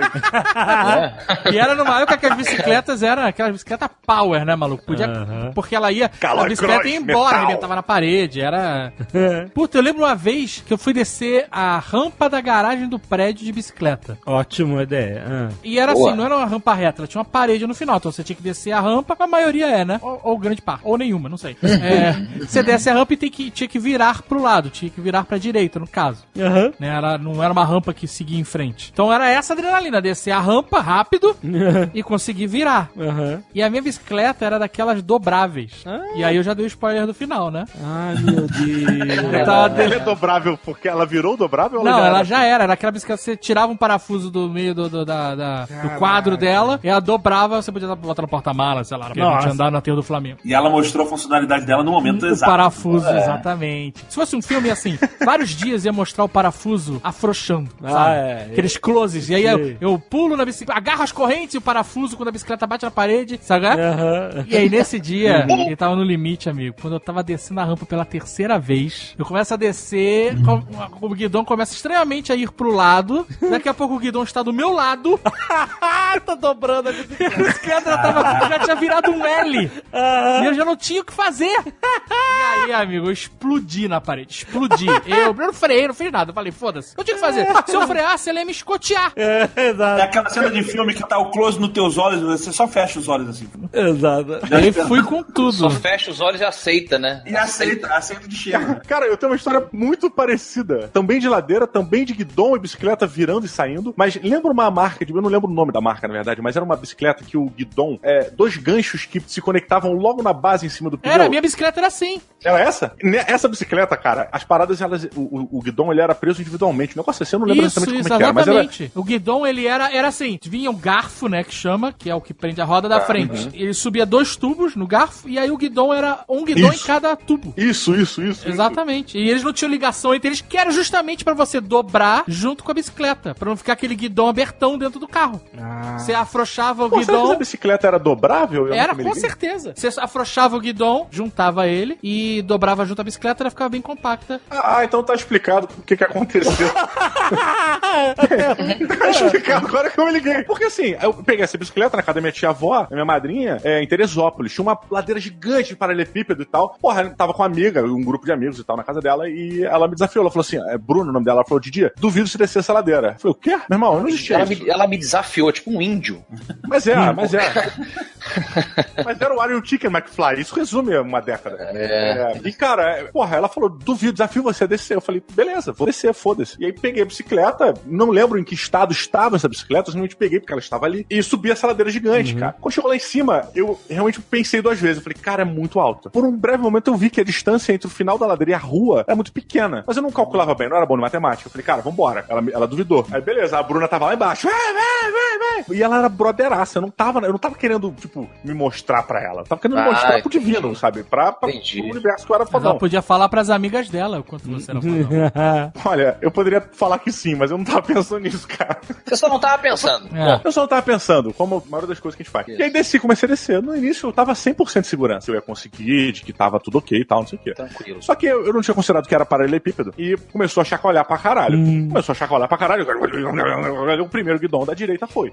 Eu, ih, We lost the right turban, sir. Mas assim, o que deve ter durado um segundo pro outro soltar, na minha cabeça foi tipo, tá tranquilo. Eu tava durante um minuto pensando, pô, tá tranquilo. Enquanto o esquerdo estiver preso, eu consigo guiar com o esquerdo, porque eu sou fodão, né? Então vambora. E aí a parada vem pra caralho, começou a tomar muita velocidade, cara. Nessa questão de um, três segundos, sai um pequeno cachorro de uma casa Nossa. pra adereçar uma nova variável a essa fórmula de merda. Dias E ele cachorros. abocanhou a roda da casa, da, da bicicleta. Nossa. Quando ele abocanhou a roda da bicicleta, desculpe, é, Deus dos cachorros, mas a cabeça dele rodou, engatou na bicicleta. Puta que pariu. E a bicicleta se desfez no ar. Meu. Eu fui catapultado pra frente. Na cat... Cara, eu, eu acho que a pressão da catapulta foi tão forte que eu apaguei. Eu não lembro de eu sendo catapultado. Eu lembro que o, o cachorro prendeu, eu ouvi um ganido. Eu acordei no chão, deitado. Quando eu levantei, o meu queixo ficou no chão. A minha cabeça, eu, eu, eu vi a Bruna rindo pra caralho. eu apaguei de novo. Quando eu acordei outra vez, eu tava nas costas do meu pai, meu pai me carregando no ombro, a Bruna chorando. e a camisa do meu pai branca e vermelha de sangue e o meu queixo também arreado, caído. É, aí eu, caralho, tá acontecendo? Eu apaguei. Eu acordei já no hospital. O cara costurando e, e botando em- um. colando o meu queixo, né? A parte óssea do meu queixo, na outra parte que eu tinha perdido, sei lá o que, que o cara fez. E eu tava totalmente sedado e o caralho. Eu lembro que o médico era botafoguense. E foi assim que eu perdi a estrutura, a parte direita do meu do queixo do meu osso. Do osso do meu queixo. Uma vez eu tive a brilhante ideia, eu falei assim, eu pensei assim, como será que pega fogo esparadrapo? Nossa. Ah, É, acho que todo mundo, né, se perguntou algum dia isso. Ouvinte, mandem vídeo. Preso ao seu corpo? Preso ao Não, seu eu corpo. abri uma, uma tira, tira de couro, uma tira de esparadrapo. Uhum. Em cima da pia, besuntei ela de. E álcool? Não é esse álcool que tem hoje em dia. Álcool 70, 40, que é essa. Ah, 40, Porque o né? machucado não arde, né? Era álcool 90, é aquele álcool Roskovski. É. Álcool de vodka. Era Fazia álcool- mertiolate. Era aquele álcool mesmo, meu irmão. Álcool Last of Us. É, exatamente. Não era esse álcool hoje em dia, é álcool Nutella. Era álcool. Álcool Molotov, e o esparadrapo não era esse micropor que vem de hoje. Sei. Esparadrapo antigamente era um pedaço de pneu com cola. Era usado pra depilar. Não lembra como era? Você botava esparadrapo no foda. seu corpo, era impossível tirar, É, impossível. é mesmo. Era um- Saía a pele junto. Fallout. É por isso que falavam que melhorava, porque saía a tua pele, né? Ficava. Aí, melhorou. Problema resolvido.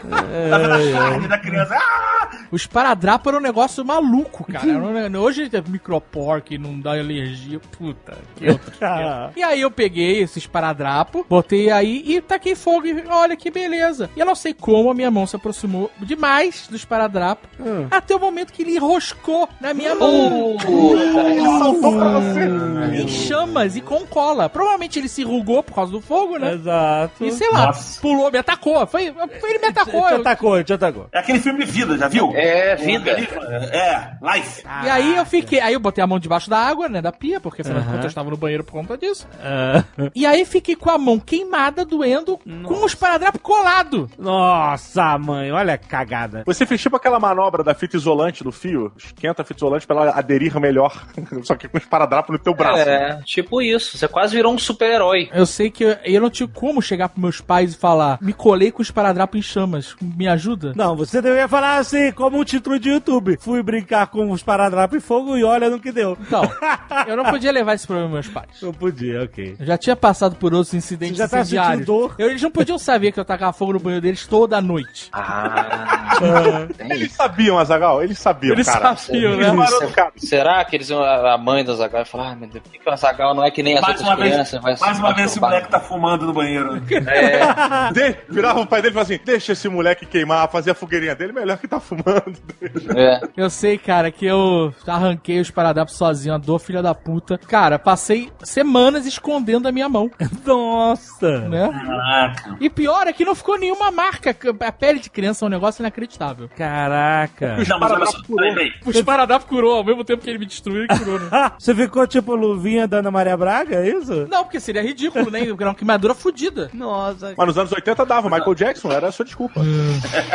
Eu botei em prova, eu botei em prova a resistência da pele de uma criança quando eu tinha 4 anos. Eu tava em casa, tinha estante de casa, e aí aquelas estantes, diferente da hoje do REC que tem de TV, aquela estante toda, enfim, uma- enorme assim, né? E aí eu sempre fui fã de Homem-Aranha. Uhum. Sempre Opa, fui quem não fã de Homem-Aranha. Sempre fui muito fã de Homem-Aranha. E aí eu comecei a escalar a estante. Uh, ela devia ter, sei lá, dois metros e pouco a estante, não sei. Eu tava lá em cima, cara. Eu, ah, e minha irmã na, na, na sala, eu com quatro anos, minha irmã com três. Aqui, eu sou Homem-Aranha. Ah, eu sou o monstro que destrói o Homem-Aranha. ela começou a sacudir a estante. Ah. Tava procurando o Venom. o Venom É, é, exato. Ela, cara, a estante. Ah, despencou. cara. Só que acontece o seguinte: nessa estante tinha uma coisa chamada televisão dos anos 80. Nossa. A televisão dos anos 80 é um bloco de concreto e asfalto que passa imagem dentro. Ah, ah. Uma pesada pra cacete. E a televisão caiu de quina na minha testa. Ah, gato. Essa marca é isso? Essa é a minha marca. Nossa. Essa é a minha marca da minha testa. Eu sou na televisão. Olha a poesia da coisa. Hoje eu trabalho com vídeo e faço edição. Olha, foi seu superpoder. Isso! Foi, cara. Super editor. Você realmente é fruto de um acidente, cara. Sou. Não, é legal que fica assim, ah, é meu super. Corta a cena, tô eu no chão ensanguentado chorando. Cara, tava eu e minha irmã, eu lembro dessa cena, eu no chão chorando, sangue pra tudo quanto é lado, acabou a pele de rinoceronte, eu quebrei esse treco. Mas a televisão perfurou. A O, o médico dizia que não atingiu massa encefálica por um triz. Nossa. É, mas eu, eu não lembro de tanta. Eu, eu lembro de flashes, eu acho que eu desmaiava, assim. Eu desmaiava, aí quando acordava tinha uma. Porque a TV não pegava bem antigamente, hoje em dia é melhor. É, Tinha que botar o ombro na cabeça do gaveta pra ele pegar melhor. cara, eu. É meu cabelo, é só deixar o cabelo crescer que não funciona. Caralho, eu lembro que eu apagava, aí eu acordava, eu tava dentro de um Fusca indo pro Cardoso Fontes, no hospital. Eu, cara, eu apagava. Quando eu acordei, eu já tava na mesa. Eu lembro disso, da mulher e vindo com a seringa uá, pra tomar anestesia. Tinha uma mulher giganta segurando a minha perna. Eu tinha raiva dessa mulher até hoje. Ela, na verdade, ela tava me ajudando. E aí eu apagava, assim, eu- cara, foi. Mas terror. a, a parada Eu e quebrou minha teu osso também? Quebrou, Caralho, quebrou, fez um loucura, buraco, quase cara. atingiu o cérebro. Nossa, gaveta. Quase atingiu o cérebro. Tu imagina a minha mãe na época, filha de 4 anos, isso. Minha mãe chora. É, é engraçado que depois disso eu fiquei com a cabeça enfaixada e a, e a minha cabeça com uma cabeça gigante, parecia um fósforo miniatura. Até né? hoje, inclusive, né? Eu lembro que a faixa ficava em cima dos olhos assim, e meu olho ficou inchado por causa do inchaço, meu olho ficou mega inchado. E aí eu achava que a faixa da minha cabeça tava apertando meu olho e não deixava abrir meu olho por causa da faixa, do inchaço. Eu chegava pra minha mãe, mãe, tira essa faixa daqui, eu não tô conseguindo abrir meu olho. E minha mãe começava a chorar. Chora, mãe. A tua mãe chorava por você e o teu pai chorava pela TV, né, cara? Não, a TV não quebrou, não. A TV ficou. Não, antigamente não quebrava. Nada quebrava antigamente. Assistia muito Bozo depois ainda com aquela televisão ali. Cara, olha só que engraçado. Caraca. O Gaveta tem a mesma idade que eu. E aconteceu essa parada quando ele tinha 4 anos. Quando eu tinha 4 anos, eu também. Você engoliu o tive microfone. Um, tive um acidente. Hã? que tem a ver? Virou podcaster. Não, cara. Microfone gigante Não, cara, na sua é. cabeça. Eu também tenho a cicatriz na testa, menor que a do Gaveta. Caralho. Mas por um acidente, é assim, era, eu tava brincando no, com o meu primo, e aí o meu primo fez cavalinho, eu tava montado no cavalinho, ele abaixou e eu fui com a testa na quina do móvel. E aí foi a mesma parada. Caraca, e aí.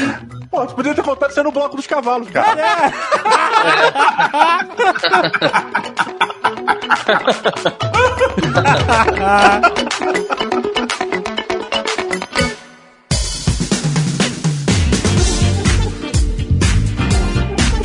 Uma vez eu fui lá em São Lourenço, eu, eu- toda a infância, todo carnaval e Semana Santa eu ia pra São Lourenço. gente. História de São Lourenço. São Lourenço. E a gente foi na, na- na- numa fazenda lá que tinha lá, que tinha uma tirolesa. Nossa. Mas era uma tirolesa baixa. Assim, não era tão baixa. Ela tinha, era uma tirolesa, Uhum. sei lá, tinha uns dois andares de altura, 6 metros, 7 metros. talvez. É bom, Uma uma queda tiro- boa. Alta, né? Alta. E é claro que a gente tá falando aí, né, dos anos 90. Segurança, safety first. Safety? Interrogação. É. Você só precisava segurar. Não precisava usar um cinto. buquê. Caralho, não, tá de sacanagem. Era, mas era, era, era a fazenda do tio Peixeira. Nossa, Você mano. viu Provavelmente a tirolesa era com o guidão da bicicleta, né? Era lá no vídeo que a pesqueiro? Secretaria do Faustão mostra isso. Aquele peixeiro Não, não lá? era no pesqueiro. Ah, tá. lugar. E ele não era em cima de um lago, era em cima de chão. E o cara fala assim, segura forte. Segura e vai. Cara, eu não sei o que aconteceu. Né? Eu fiz alguma merda. Eu acho que meus pés ficaram muito tempo na plataforma enquanto meu braço já estava indo embora. Quando meus pés soltaram, deu uma chicotada, aquela chicotada pra frente. Caceta. Aí eu tava achando estranho porque eu tava na tirolesa, mas eu estava vendo meus pés contra o sol. Não tava fazendo muito sentido. E aí, de repente, um fio da tirolesa começou a se afastar muito rápido de mim. E, cara, eu fui com as costas com tudo no chão. Pof, uma chapada, assim. Plof, na jaca. Pof! Ai, ai. Cara, eu lembro que a sensação de perder o ar foi horrível. Quando eu bati assim no Bom chão. pra descolar catarro. Puta, descolou tudo, descolou a pleura, mano. eu lembro que eu fui. "Ah!" e fiquei lá tentando respirar e não conseguia puxar o ar. Uma, Ah. uma sensação horrível. Aí corre um monte de gente, vai peão, corre pai, mãe, não sei o que lá. Caralho. Eu tava lá que nem o Joffrey, Olha o Pantanal. catarrento. Caraca. Caralho, cara. Eu tive um tombo similar no último dia de um hotel fazenda. Caralho, como era o nome do meu hotel fazenda? São Moritz. São Moritz. Moritz. Pode ser qualquer coisa. Sei lá. É, foda-se, ninguém vai conferir. É, Não, é, não sei porque Três pinheiros. Três pinheiros eu tenho certeza que existe. É, São Morri- Se tem alguém que sabe fazer fazenda, é francês, né? Você você pensa. São Morri. Lavem as Bem, aí mãos, tava- crianças. É, não. E aí tinha uma piscina, cara. Tinha uma, piscina, cara, com um trampolim. E era um trampolim, na época tinha três. é, esse trampolim tinha três estágios, né? Tinha um trampolim na altura do chão, que era onde as crianças estavam pulando. O mais ou menos e o sou fodão. Você precisa fazer isso. E eu falei, cara, eu tava no, no normalzinho pulando, isso aqui. Porra, aí deixei pro último dia, no último dia, aquele antes de ir embora, sabe? Tipo, porra, pessoal, vambora, último mergulho, último mergulho, vamos lá que a gente já tá indo, já tá indo, isso aqui. E foi. É. Eu, subi, eu falei, cara, eu vou aproveitar, vou dar meu último salto aqui desse trampolim fodão. Eu vou sair daqui e esse hotel vai ter uma placa minha falando Didi pulou daqui, Didi era fodão. Fui subindo, cara. Quando eu tava subindo, já começa a ver uns sinais, né? A escada, quando eu tava subindo, já tava muito molhada, já tava escorregando. Então já comecei a dar uma escorregadinha ali e tal. É o premonição. Ventar frio. Do filme Premonição, a morte tá se preparando É. pra te levar. Todo mundo, quando vai fazer uma merda, sabe. O, o- o destino avisa, cara. O meio, o meio ambiente avisa. E aí, beleza, subi. E todo mundo falou, cara, vambora, vambora, pula logo, pula logo, não, desce daí, tu vai se machucar. Lá, uh, lá. Igual é, o, o. Simpson com o skate lá embaixo. Lá, lá. Cara, eu sei que eu fui pular e eu, eu calculei mal novamente, eu nunca fui bom em matemática. E eu não lembro se eu pulei no meio do trampolim pra dar o salto maior, tipo, sabe, sem pular na pontinha pra dar aquele impulsão, sacolé? Mas eu sei que eu pulei, quando eu fui dar o embalo, eu pulei, saltei, o, o trampolim me projetou, eu voei, voei, voei e pau, eu caí no chão. Cara, no chão, hein? Caralho, no Eu chão. errei, errei, cara. Eu acho que eu pulei no meio do trampolim, não na pontinha, porque eu fiquei com medo de chegar na pontinha. Ai, E aí eu caralho. pulei no meio do trampolim e fui jo- jogado no chão, na borda da piscina. Metade do meu corpo ficou na piscina e o trampolim, d'água. O trampolim, cara, o trampolim ele é a planta carnívora para as crianças, né? O equi- o equi- o equivalente assim, né, para se a gente fosse mosquinha, porque ele é Ele muito legal. chama, é, ele te chama. Ainda mais quem viu aquele filme lá do, do- do- daquele cara olhudo, lembra? Qual era o nome daquele filme que o cara voltava Fernando pro... Caruso. Não. Não, grande, grande amigo. Outro, outro olhudo, outro olhudo. Outro? O- é, como é que é o nome do cara? Um velho? Ah, do Boardwalk Empire? Forrest Whitaker. Não, não, não, Não, gordinho. O cara vai, vai fazer faculdade velho já. Isso, esse filme é com o Ah, sim, Jr. sim. É, eu sei qual é. É Que ele é milionário. Milionário. Ele é milionário, Isso, ele é milionário, só que humildão. Milionário humildão. é. O Mildão ele vai fazer faculdade. E já. aí, eu- a gente vai lembrar daqui a pouco desse filme. Eu não sei o nome desse cara, nunca soube. A história é que esse cara era uma lenda no colégio porque ele tinha dado super salto quíntuplo carpado no- nos trampolins. De volta às aulas com o Rodney Dangerfield. Isso aí. Ah, esse cara é Esse filme tem o. Robert Downey Jr., né, Léo? É. E aí esse, esse, esse cara, ele no final, ele dá um pulo inacreditável. É, é, o- é tosquíssimo, tá, gente? É tosquíssimo. É. Mas ele pula entre cinco trampolins diferentes, agarrando o joelho, com as pernas abertas, é horrível. e aí o colégio todo enlouquece, o cara é foda pra caralho, ele realmente conseguia dar o super pulo e tal. E aí, aí quando você é criança, você vê esse filme, você quer... Você vê um trampolim, o que você quer fazer? Você quer ser o, trampular. o rei da escola. É. Você quer ser King o... of Trampolim? Exato. A piscina já é atração pra fazer merda, né? Vamos A lá, piscina, criança. é. A piscina. É. Cara, eu quase morri. A gente foi pra um, pra um Nova Friburgo uma vez, um hotel. Eu quase meus morri. pais, meus pais não sabem. Mas realmente, eu quase morri. Meus pais vão saber disso agora. Hum. Porque a gente tava em Nova Friburgo, região serrana do Rio, frio pra cacete. Mas eu decidi que eu queria entrar na piscina. Ninguém queria entrar na piscina. Tava... Assim, só pra deixar aqui claro, filme pra cacete pra carioca é 15 graus. É, exato, exato. Não, É, é 12 graus. 12 graus. É, 12 Tipo, não graus vai, ter, era- não vai ser o gaveta pulando na água e batendo numa piscina congelada. Não é isso. Não esperem Não. por isso. Não, mas eu tava. Mas, é, mas eu tava nesse espírito curitibano, falando, ah, eu aguento frio. Ninguém, eu- não, meu pai, minha mãe, ninguém queria ver. Ah, não, não vai não. Aí eu fui sozinho entrar na piscina, eu de sunguinha, mergulhei. Sabe quando você mergulha? Tchá, eu falei, eu, eu não só vou entrar nessa piscina, como eu vou chegar no fundo dela. Aí eu fui mergulhando, du, du, du, du, du. de repente o fundo tá meio distante. Distante, eu tô nadando, cara, cadê o fundo? Cadê. Cara, a piscina, ela devia ter 9 metros de profundidade, eu não sei. Aham, chegando, chegando. De repente eu falei, não, agora. Sabe quando você tá mergulhando? Eu falei, agora eu vou encostar no fundo. Aí eu consegui encostar no fundo. Quando eu olho pra cima, quatro andares pra subir de volta. sabe? Exato. E aí, aí é que eu me liguei, eu falei, ah não, me fui. E aí bateu pânico. Aí tu, ah, ah, aí eu vou subindo correndo. É, começa a música do Sonic, né? É na hora que o nego se pergunta por que, que tem que ensinar matemática na escola. É? Cara, eu- idiota, idiota. Eu, e aí, assim, óbvio, no meio do a- meu ar acabou no meio do caminho. Cacete. Eu afoguei, eu comecei a engolir água. Caralho, Eu fui levado pelo resto de ar que tinha dentro de mim. Você flutuou até. Flutuei até a superfície. Saí. Todos nós flutuamos aqui. Meu já. pai sempre me super- deixou à vontade nas piscinas que ele falava que merda boia. Nossa. Isso, eu boiei. A autoestima do DJ, A ficando claro. do né? DJ tá É, de onde vem essa construção? Caralho. Mas enfim, eu sobrevivi. Eu sobrevivi, mas foi por um triz. Assim. Meu pai não sabe que eu quase morri. Você saiu assim. Eu não sei, cara, eu não lembro. Eu comecei a engolir água. Respirar água. Ele acordou Não na, na beira da piscina, assim, com os bracinhos pra frente, que nem filme. Você Não, acorda, quando acorda. a su- É, eu cheguei na superfície, eu não sei como. Foi a dama da água que levou. É, ele acordou e tinha umas pegadas indo embora tá, pelo muro. Isso.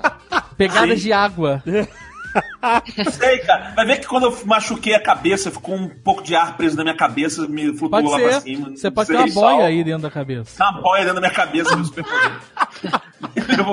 eu é, eu, eu sei exatamente essa sensação, porque tem uma vez que eu quase morri afogado na praia, tomando caixote, né? Ah, ah, o mar tá de ressaca, vamos pra praia, haha, sou um malandrão. E aí eu ficava tomando, bu, bu, bu. E aí teve uma que foi forte, e eu também fui lá embaixo. E aí quando eu subia, nada acontecia, né? Não acabava. Você tava 10 andares embaixo d'água. E aí você começa a ver toda a sua vida também. Foi, eu vi a vida passando nos olhos. É, foda. Eu levantei, eu falei, eu preciso de ajuda. e aí tinha um surfista perto, surfista amigo, e ele falou: Você precisa de ajuda? e eu tentando me manter assim, É, Guri, cool, sabe? Ele virou aquático do. Você não falava nada. Surfista Também é o nome de uma ONG, né? Parece uma ONG. surfista amigo. É, tem. É, mas cara, eu, tipo assim, eu não queria pedir ajuda, eu achava que eu conseguia, mas aí realmente, depois desse super caixote, o cara perguntou: Você tem certeza que você não precisa de ajuda? Imagina a cara do jovem. Double check. Cara, é, Cara, o é cabelo. de, de pavor, de fudido pro cara falar isso. Aí eu, tipo, se não for incomodar. Aí você deixou, deitou na Caralho, é prancha. educado canadense, essa porra. Você deitou na prancha, ele deitou em cima de você e foi remando. É, ele, é, eu não lembro direito. Ele, ele me remou pra, de volta, pra, pra praia de volta, cara. Foi foda. Eu tive um caixote exatamente igual a esse na praia, que eu rolei, dei um, tomei um caixote e eu perdi a noção de céu. Isso, e tu chão. perde a noção pra onde é É, é isso Tô aí. rodando. E aí, cara, o meu pai me salvou e ele não sabe. É, Seu pai não sabe de muita coisa até hoje. Muita coisa, muita coisa. Como assim? que ele, tava- ele entrou na água e eu tava rolando, rolando que nem um maluco. Eu, eu não sabia onde era céu, chão, nada. E girando, gaveta. De repente, eu paro, pá, na- nas pernas do meu pai. Meu pai me puxa pra cima assim, para de palhaçada, porra. Ele me puxa e me bota no pé. Mas Sai assim, correndo, gaveta. se você tava rolando Eu, eu já tava engolindo água, cara, ele me puxou. Mas assim- Eu parei duro, assim. A cena, assim, era terrível, descrita como o Gaveta escreveu. Mas se a gente analisar, se a gente fizer o CSI da cena, ela só foi ridícula. Era uma, era uma criança rolando com as perninhas pra cima. né? É, ele tava no raso. Porque se o pai dele tava em pé, o risco era mínimo. O cara não podia ter levantado, mas o mal é isso. O risco era o Gaveta, em vez de levantar, começar a cavar. Era um tatuí. Mas olha só, tu pode morrer afogado numa poça se você ficar com a, com a cabeça mergulhada. É, Tava o pai do Gaveta tomando a cerveja na cadeira de praia. Tá olhando o Gaveta rolar no raso. Que nem um maluco. Essa porra desse garoto, desde que bateu a cabeça, não ficou bem mesmo, né? Aí foi lá olhar, tá o Gaveta. Desde aquela televisão na cabeça dele que ele não é o mesmo, garoto.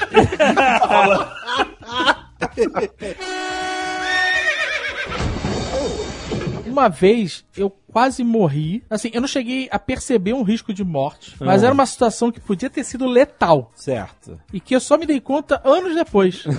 Ah, Uma vez a gente tava em, em Foz do Iguaçu. Tinha ido lá ver as cataratas, comprar casaco de couro, essas merdas. e, e jogar no cassino na fronteira. Sei lá, era isso que a gente fazia, né? E comprar videocassete de tijolo no Paraguai. E aí a gente tava de noite jantando num hotel e meu irmão tinha sumido.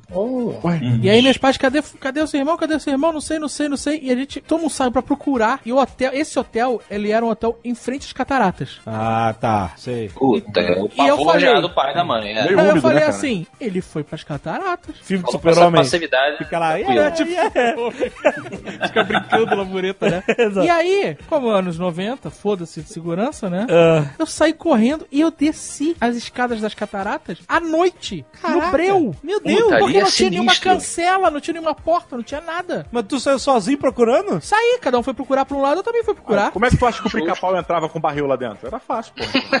E, cara, era uma escada, não era uma escada assim de shopping, era uma escada no meio do mato, sabe? Assim, era uma escada que era muito úmida por causa da- da- da- do vapor d'água que fica subindo ali. E desci aquela merda, felizão assim, ah, vou procurar meu irmão, vou achar ele, não sei o que lá, até as cataratas. Eu podia ter caído e me quebrado naquela merda, eu podia ter caído nas cataratas, era um breu inacreditável. Nossa, cara, que perigo. Eu só me dei conta disso. Eu voltei depois, tranquilo, e meu irmão tava lá vendo televisão no. no- A sala de TV. Sabe que você pintou no rádio dos segurantes? O senhor tem usado uma movimentação na, na escada? Deve ser um guaxinim. Deixa pra lá. É, ninguém foi me buscar, ninguém foi me, me repreender, nada. Eu fui e voltei, subi, desci correndo aquela merda pro meu irmão e. Caramba. E não deu nada. E assim, era um perigo mesmo, porque não era uma escada tranquilona, maneira. Era uma escada. Não era uma escada terrível, mas era uma escada que de noite no escuro dava risco. Sim, tu podia Por isso que, cair é pra por isso que o nome desse programa é Sobrevivi, né? Por isso que. É, sou, quase Cara, morri. Cara, sobrevivi, pra mim não tem a, a história do meu joelho. O dia do meu joelho é algo, é uma história assim. Foi, foi tenso, né? É, Porra. mas já, já velho, velho já. Não, esse foi agora, foi uh, É. ano passado, 2016, dia 2 de janeiro de 2016. Quer dizer que a gente continua caindo, né? Eu continuo caindo. Mas eu.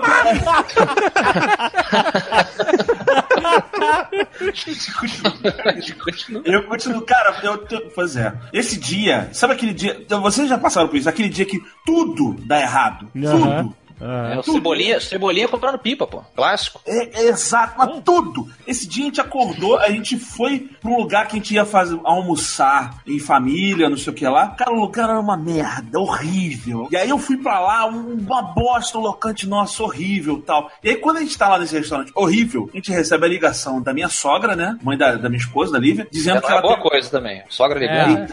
Exato. E- mas não era mesmo. Mas não era mesmo. Ela ligando porque ela teve que ir pro hospital, tava passando mal. Puta, ia ter que ficar lá. E aí, caraca, só que ela Agora, teve você que vê, era um almoço em família, a sogra não foi convidada. Aí do nada ela passa mal. Mal. É. Não, não foi no nosso almoço. Sounds Não, like a plan. Não, tava só eu, minha esposa e minha filha com os nossos amigos.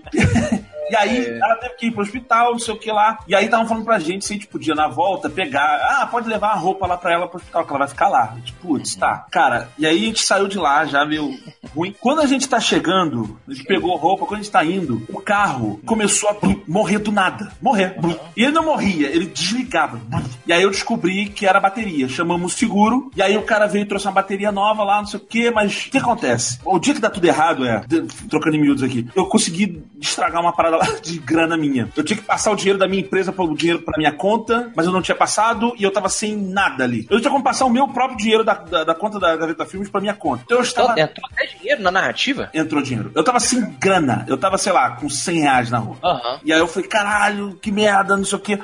Eu não tinha dinheiro pra comprar a bateria. né? E aí eu, caraca, não, essa bateria vai dar, essa bateria vai dar. Eu não quero dar de mecânico chato aqui, mas teoricamente, se o carro ligou, ele não poderia, né, não é mais necessária a bateria, mas segue a história. Seu problema era maior, o problema era o motor de arranque, O problema era maior, é. Não, não, olha só. A gente achava que era só dar fazer a chupeta do carro e tá resolvido, né? Então, quando o cara chegou lá, eu não ia comprar a bateria naquele momento. Eu falei, não, depois eu vou chegar em casa, eu pego não sei o que lá. E o cara fez a chupeta, o carro pegou. Aí eu falei, ah, beleza, tá funcionando. Cara, eu sei que a gente foi, peguei o carro, depois que tinha morrido. Fomos dirigindo pra Barra. Quando a gente tá na Barra, no meio das Avenidas Américas, isso já de noite, dirigindo pra Avenidas Américas, o carro, do nada. Isso já sem minha filha também, só eu e minha esposa no carro. Falou, Minha- Gaveta. Estão caindo do carro do gaveta. a gente deixou minha filha com os amigos. Cara, a gente no meio da Avenida das Américas, o carro desligou. Só que o carro desligou, a gente estava a 70 por hora. E aí, sabe aquele momento, pum, o carro desliga e você olha pro lado e você vê que você é uma caixa de ferro andando. Caralho. Com tudo desligado, com o vidro fechado. Ninguém me ia ouvir. Não tem você como você ligar alerta. nada. Você é uma caixa andando. É, mas isso não é bateria, E aí não, a gente tá olha vendo? pra trás. Cara, eu não sei o que aconteceu. É, esse é o problema do dif- diferencial, diferencial, mas tudo bem. Abre esse capô aí, abre esse capô aí. Não precisa, não. Mas vai, aí o carro morreu, aí não importa o problema, o problema tá resolvido. É, vamos Era lá. Satanás, era É o Satanás, Satanás. exatamente, é o Satanás. Era Christine, o o carro não era um Plymouth vermelho? Não, não não era Christine? Sem querer, Não, você cara, comprou. mas olha só, quando você descarrega a bateria, não liga nada. Não liga alerta, não liga farol, não liga nada. É, morreu. Mas o motor pode funcionar, o motor pode funcionar. Não, parou tudo. Mas vocês fizeram o quê? Furaram o chão com o pé assim, que nem os Flintstones, pra poder frear o carro? É. Não, não. De- quando a gente olhou pra lá dentro, a gente viu que a gente tava desgovernado num carro sem freio, sem nada. Come... Ah, Começou aquele grito. Minha esposa gritando. Eu tava eu com o carro desgovernado, minha esposa gritando. Eu não sabia o que fazer. O freio Eu- também parou, né? O freio não funcionava. Desligou. cara, não, não tava indo, porque fica tudo. Aham. o volante É. travou, sabe qual é? Daquela travada? Sim, sim. Leve. E aí eu fui esperando o carro desacelerar. E aí, assim, a cena pra quem tava de fora é eu me sacudindo dentro do carro, tentando sinalizar pra pessoa. Uma frestinha, uma frestinha no vidro. Eu com a mãozinha, com o dedinho assim. Socorro! Socorro! E aí eu consegui virar um pouco o carro o suficiente pra jogar ele na calçada. Olha aí. Uhum. É. Eu subi na calçada, foi buracando calçada dentro, até que ele Caralho. parou. Isso assim, foi um pânico desesperado, minha esposa e minha sogra no hospital passando mal. Aham. Eu, caceta, cara, não sei o que lá. E aí teve que vir o meu, o meu, ah, meu, meu cunhado. Sua sogra depois recebe a ligação. Olha, o carro do, do gaveta bateu, desligou. Assim, Não basta passar mal pra arrumar desculpa pra não vir me ver. É, Deve ser, cara. Porque o que acontece? Teve que vir o meu cunhado, o, o- o irmão da Lívia veio, aí tentou fazer lá a chupeta do- da bateria, dessa vez não funcionava. A gente, cara, acabou. A gente, a a gente ainda achava que era bateria, tá? a gente ainda achava que era bateria. Mas tudo bem. E aí a gente teve que ligar pro, de novo pro seguro. Aí, ó, consegui resolver o problema da grana, tá? Traz a porra da bateria que eu vou comprar a bateria. Óbvio, começou a chover. né? Olha E aí, aí, dia, esposa- dia da pipa do, do Cebolinha. É. Exato. E aí, cara, eu fiquei, não, vai lá. E minha esposa tava. Isso quase em frente ao hospital, Rio Mar, ali na, na Barra da Tijuca. E aí eu falei, eu falei, ah, vai lá, vai, leva a tua roupa da tua mãe, vai lá ver tua mãe, que eu, tô- eu tenho que ficar aqui esperando o reboque. Começou a chover, é muito assim. Tipo, É muito tempo, fudeu tudo. Eu sou olhando muito. Só em cima do gaveta. Sai em cima. Cara, Senhor, só ele, o espírito dele ainda, ainda não foi quebrado, senhor. Manda chuva, chuva, chuva. Exato. Exato. Aí tava chovendo, aí começou a chuvisquinho. Eu falei, não, vai lá no hospital, vai lá ajudar tua mãe, eu tenho que esperar o reboque aqui, não tem o que fazer. Ela foi. Ela, não, vou deixar você sozinha aqui. Tô com medo que alguma coisa aconteça. Eu falei, não vai acontecer. Já aconteceu. Tudo de ruim que tinha que acontecer já aconteceu. Eu falei isso, deu eco. Já aconteceu. O universo ouviu você, gaveta. O universo me ouviu, cara. E aí ela foi, eu já, eu já tava com fome, fudido, nasce. E aí tinha aquele ponto do BRT agora que tem ali no meio da Avenida das Américas. Começou a chover mais pesado, eu falei, vou lá pro ponto do BRT. Era meio distante de onde tava o carro, mas eu andei até lá, falei, vou ficar aqui. Quando o cara tiver vindo, o cara da, da bateria tiver vindo aí com a, na motinho, eu volto pra lá. É. E aí eu fui lá pra Marquise e fiquei lá embaixo, lá no meio da pista. E aí, do nada, eu vejo um, barulho. Tá vindo o desgraçado do, do, do seguro na contramão. Puta que pariu. Putz, e eu, puta. E aí, Com- quando eu vi da contradizendo o próprio nome da- né, do, do- do serviço. Exato. Seguro? Interrogação. Exato. O meu seguro, o carro veio na contramão. Aí, e aí, naquele momento, bateu o desespero que eu vi. O meu carro tá ali, fechado, sozinho. O cara vai ver que não vai ter ninguém e vai embora. Porque o cara já tinha me falado, ó, é a última. Era a última chance, sempre é a última chance, né? Aham. E Olha, falei, estamos eu- mandando aí o, o- o socorrista, mas preste bastante atenção, porque é a sua última chance. Sempre é, não, né? era a última Exatamente. chance de comprar bateria. Podia ir, ele, ele simplesmente ia rebocar o meu carro, mas não, pra trazer bateria, o cara ainda tava ali. Senão, a, a opção que eu tinha era só rebocar o carro. Esse é o E nome da quando- empresa. Esse é o nome da empresa. Última chance. Né? Última. Seguros, última chance. Quando cara veio na contramão, eu, não! Saí correndo. Eu, eu desesperei, eu desesperei. Falei, vai ver que não tem ninguém no carro! Fudeu! Saí correndo. E aí, ali na BRT, tem um pequeno paralelepípedozinho pequenininho que fica no chão que faz uma divisa ali das pistas. Diz pra mim se eu vi esse paralelepípedo. Eu não vi. Não consegue, né? Não Então, é, consegue. não consegui. Quando a situação vai escalando na merda, como você tava já escalando, Exato, exato. você começa a tomar decisão merda. É, isso que é foda. É. É isso, cara. E aí eu. Outra. Exato. E eu saí correndo e de repente fiz aquele tino no. E aí foi aquele catando cavalo. E aí eu, no meio da rua, Ai, caralho, cara, que merda. caí, caí com tudo no chão. Só que quando eu caí, eu falei, eu não senti nada, o sangue quente, puto já, né? Já tava cansado de apanhar esse dia. Caralho, caí, que vergonha! Deixa eu levantar. Eu não tô conseguindo levantar. Quando eu olho pro meu joelho, meu joelho está pra dentro. Bom. Ah, Pra quem não sabe, eu quebrei a patela, que é o, o, o, o osso, o osso do joelho, o ossinho do joelho, eu quebrei. Ele, a rótula, a famosa conhecida como rótula. Na... rótula, a rótula foi pro caralho, ela quebrou em três partes. Caralho. As, as duas, as duas, né? As duas. Não, que Uma, uma. Um, Não, um joelho. Ah, olha só. os dois não. Aí- Não, foi, não, não, um joelho, foi o joelho direito. Mas é esse, esse, só pra pessoa entender, é aquele osso que quando você coloca a sua mão em cima do joelho, você sente. É. esse Isso, osso, isso, certo? Aquele sim. molinho. Que ele é meio solto, né? É meio solto, é. Isso, né? Isso. Mas se você tirar ele, o mecanismo da sua perna deixa de funcionar. Exatamente. Não tire, não tire. É, não, não te deixa. Eu tava com sangue quente, sabe quando eu olhei? Deixa. Você olha o teu joelho pra dentro, você ainda não tá sentindo dor, mas você tá vendo uma imagem daquela, você sabe que é uma coisa grave, mas você tá sentindo. Aí você faz aquele grito meio que. "Ai!" Sabe? Tipo a Segunda Guerra Mundial, né? O cara olha os tripos dele, Eu assim. tenho que gritar de pânico. Porque... E aí, cara. É, é um grito na de ansiedade, é um grito de ansiedade. É, é o que eu fudeu, sabe? Aí eu fui rastejando de soldado no meio da rua. Ai, que merda, coitado, cara. Os bracinhos. E vem o cara com a morfina, Não, não. vem o cara com a morfina. Então, e né? aí pro acostamento. Ah, eu tava na guerra. E chovendo, né? Chovendo. Chovendo. Chovendo, chovendo. Quem tava no carro parado no sinal, vê um gordão. Ai, pum, cai no meio da rua e sai rastejando. Ai, ai. Essa foi a cena que o cara viu. Ai, coitado, É só cara. ver um gordão ridículo. Cara, eu tive que ir pro acostamento. Aí pararam os carros pra me ajudar. Até hoje eu agradeço a galera que parou pra me ajudar. Tem grupo do WhatsApp do resgate, não? Sei lá, cara. Devia ter, né? Devia ter, você devia fazer o grupo. Pensa que você deve ter alegrado alguma, alguma galera que viu. Olha, olha aquele gordão ali caindo. Não, tinha um cara que caiu, que um cara que chegou lá pra pra ele, ele era meu fã. Ai, Só que eu tava numa situação tão diferente pro cara que ele ficou. Tu viu que o cara tava em curto-circuito? Ele, ele tava olhando pra mim e ele. É o Gaveta que tá na situação patética, não é? Ele não sabia se ele falava comigo ou me ajudava. Ele, ah, ele só foi falar comigo que me reconheceu depois. Putz, Mas, cara. Mas, mas e o cara do reboque? Vou tirar uma selfie. Gaveta no chão, no, no- o cara tirando selfie. Gaveta, posso tirar uma selfie? Posso tirar um papel? Exato. Mas eu, Não, vai tomar- no chão, a, a- a visão de maluco é porque eu tava no chão, gritando, tô me arrastando. E o que eu falava o tempo inteiro era: Homem do reboque! Homem do reboque!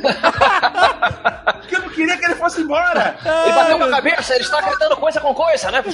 Virou, o cara bateu com a cabeça no chão, né? Ai, ai. Eu sei que eu- eles conseguiram chamar o homem do reboque e o cara é, né? Eu falei, é, me fudi. Pode rebocar meu carro pra casa. Só que eu não consegui chamar nem ambulância, cara. Não, não. Porque a gente ligou pra ambulância, eh, chamou o SAMU. E aí o cara, ó, o cara quer falar contigo. Aí me deram o telefone e o cara, então. É, você o que aconteceu contigo, senhor? Você quebrou a perna? Eu falei, ah, quebrei a perna. Então, hoje é, é ano novo, final de semana de ano novo, né? E ano, sei lá, cinco riscos de morte agora. Você é o último da fila. É, Ah, a tá. triagem vai jogar você lá pro final. Nossa, mãe, eu com a perna em L e o cara falando isso pra mim. Ai, que dor. Caralho. Por sorte, a minha mãe estava na Barra da Tijuca e ela conseguiu me pegar. Né? Primeiro foi aquele sacrifício que tem que levantar o gordo na rua, né? Sete pessoas me levantando. Mas você ligou pra sua mãe, mãe, explodiu o joelho no, na Mãe, me Avenida. América? Ah, Mãe, caí! Mãe, Sim, caí! sim, liguei. Nessa Ah, hora, eu também. o- o bombeiro não podia. Ninguém podia, eu liguei pra minha mãe. Minha mãe não, toda não, barra. é, não é um problema, é só pra entender realmente se ela tinha tava passando pra comprar pão. Caralho, não o gaveta ali? Caralho, meu filho. Exato. meu filho morto. Imagina essa Não. Liguei pra ela. Mãe, eu fui comer no lugar merda, minha sogra passou mal, meu carro quebrou e agora que estourei minha perna, eu tô no chão e tá chovendo, mãe. Peraí que eu vou levar um guarda-chuva, né? Eu falei pra você levar um chapéu. Eu falei pra você levar. Mãe, Eu assim, um mãe é foda. Mãe pensa, pensa logo no guarda-chuva. Falei pro Anderson levar um chapéu. Você Eu no o guarda-chuva, o guarda-chuva dobrou comigo. Dobrou, ficou um L gigante. Guarda-chuva sumiu. A única coisa que eu pude fazer era chegar no hospital, minha esposa chegou e eu comecei a chorar, assim, desesperado. Eu só quero que esse dia acabe.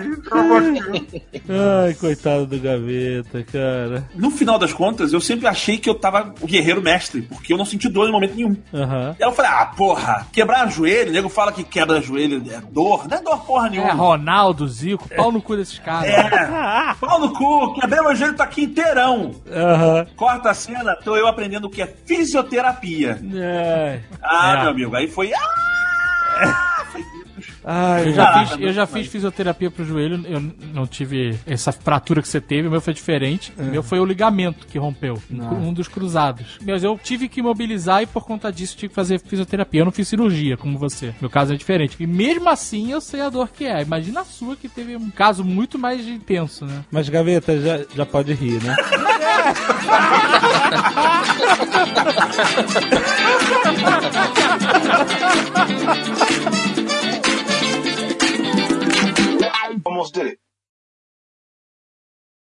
Este Nerdcast foi editado por Radiofobia, podcast e multimídia.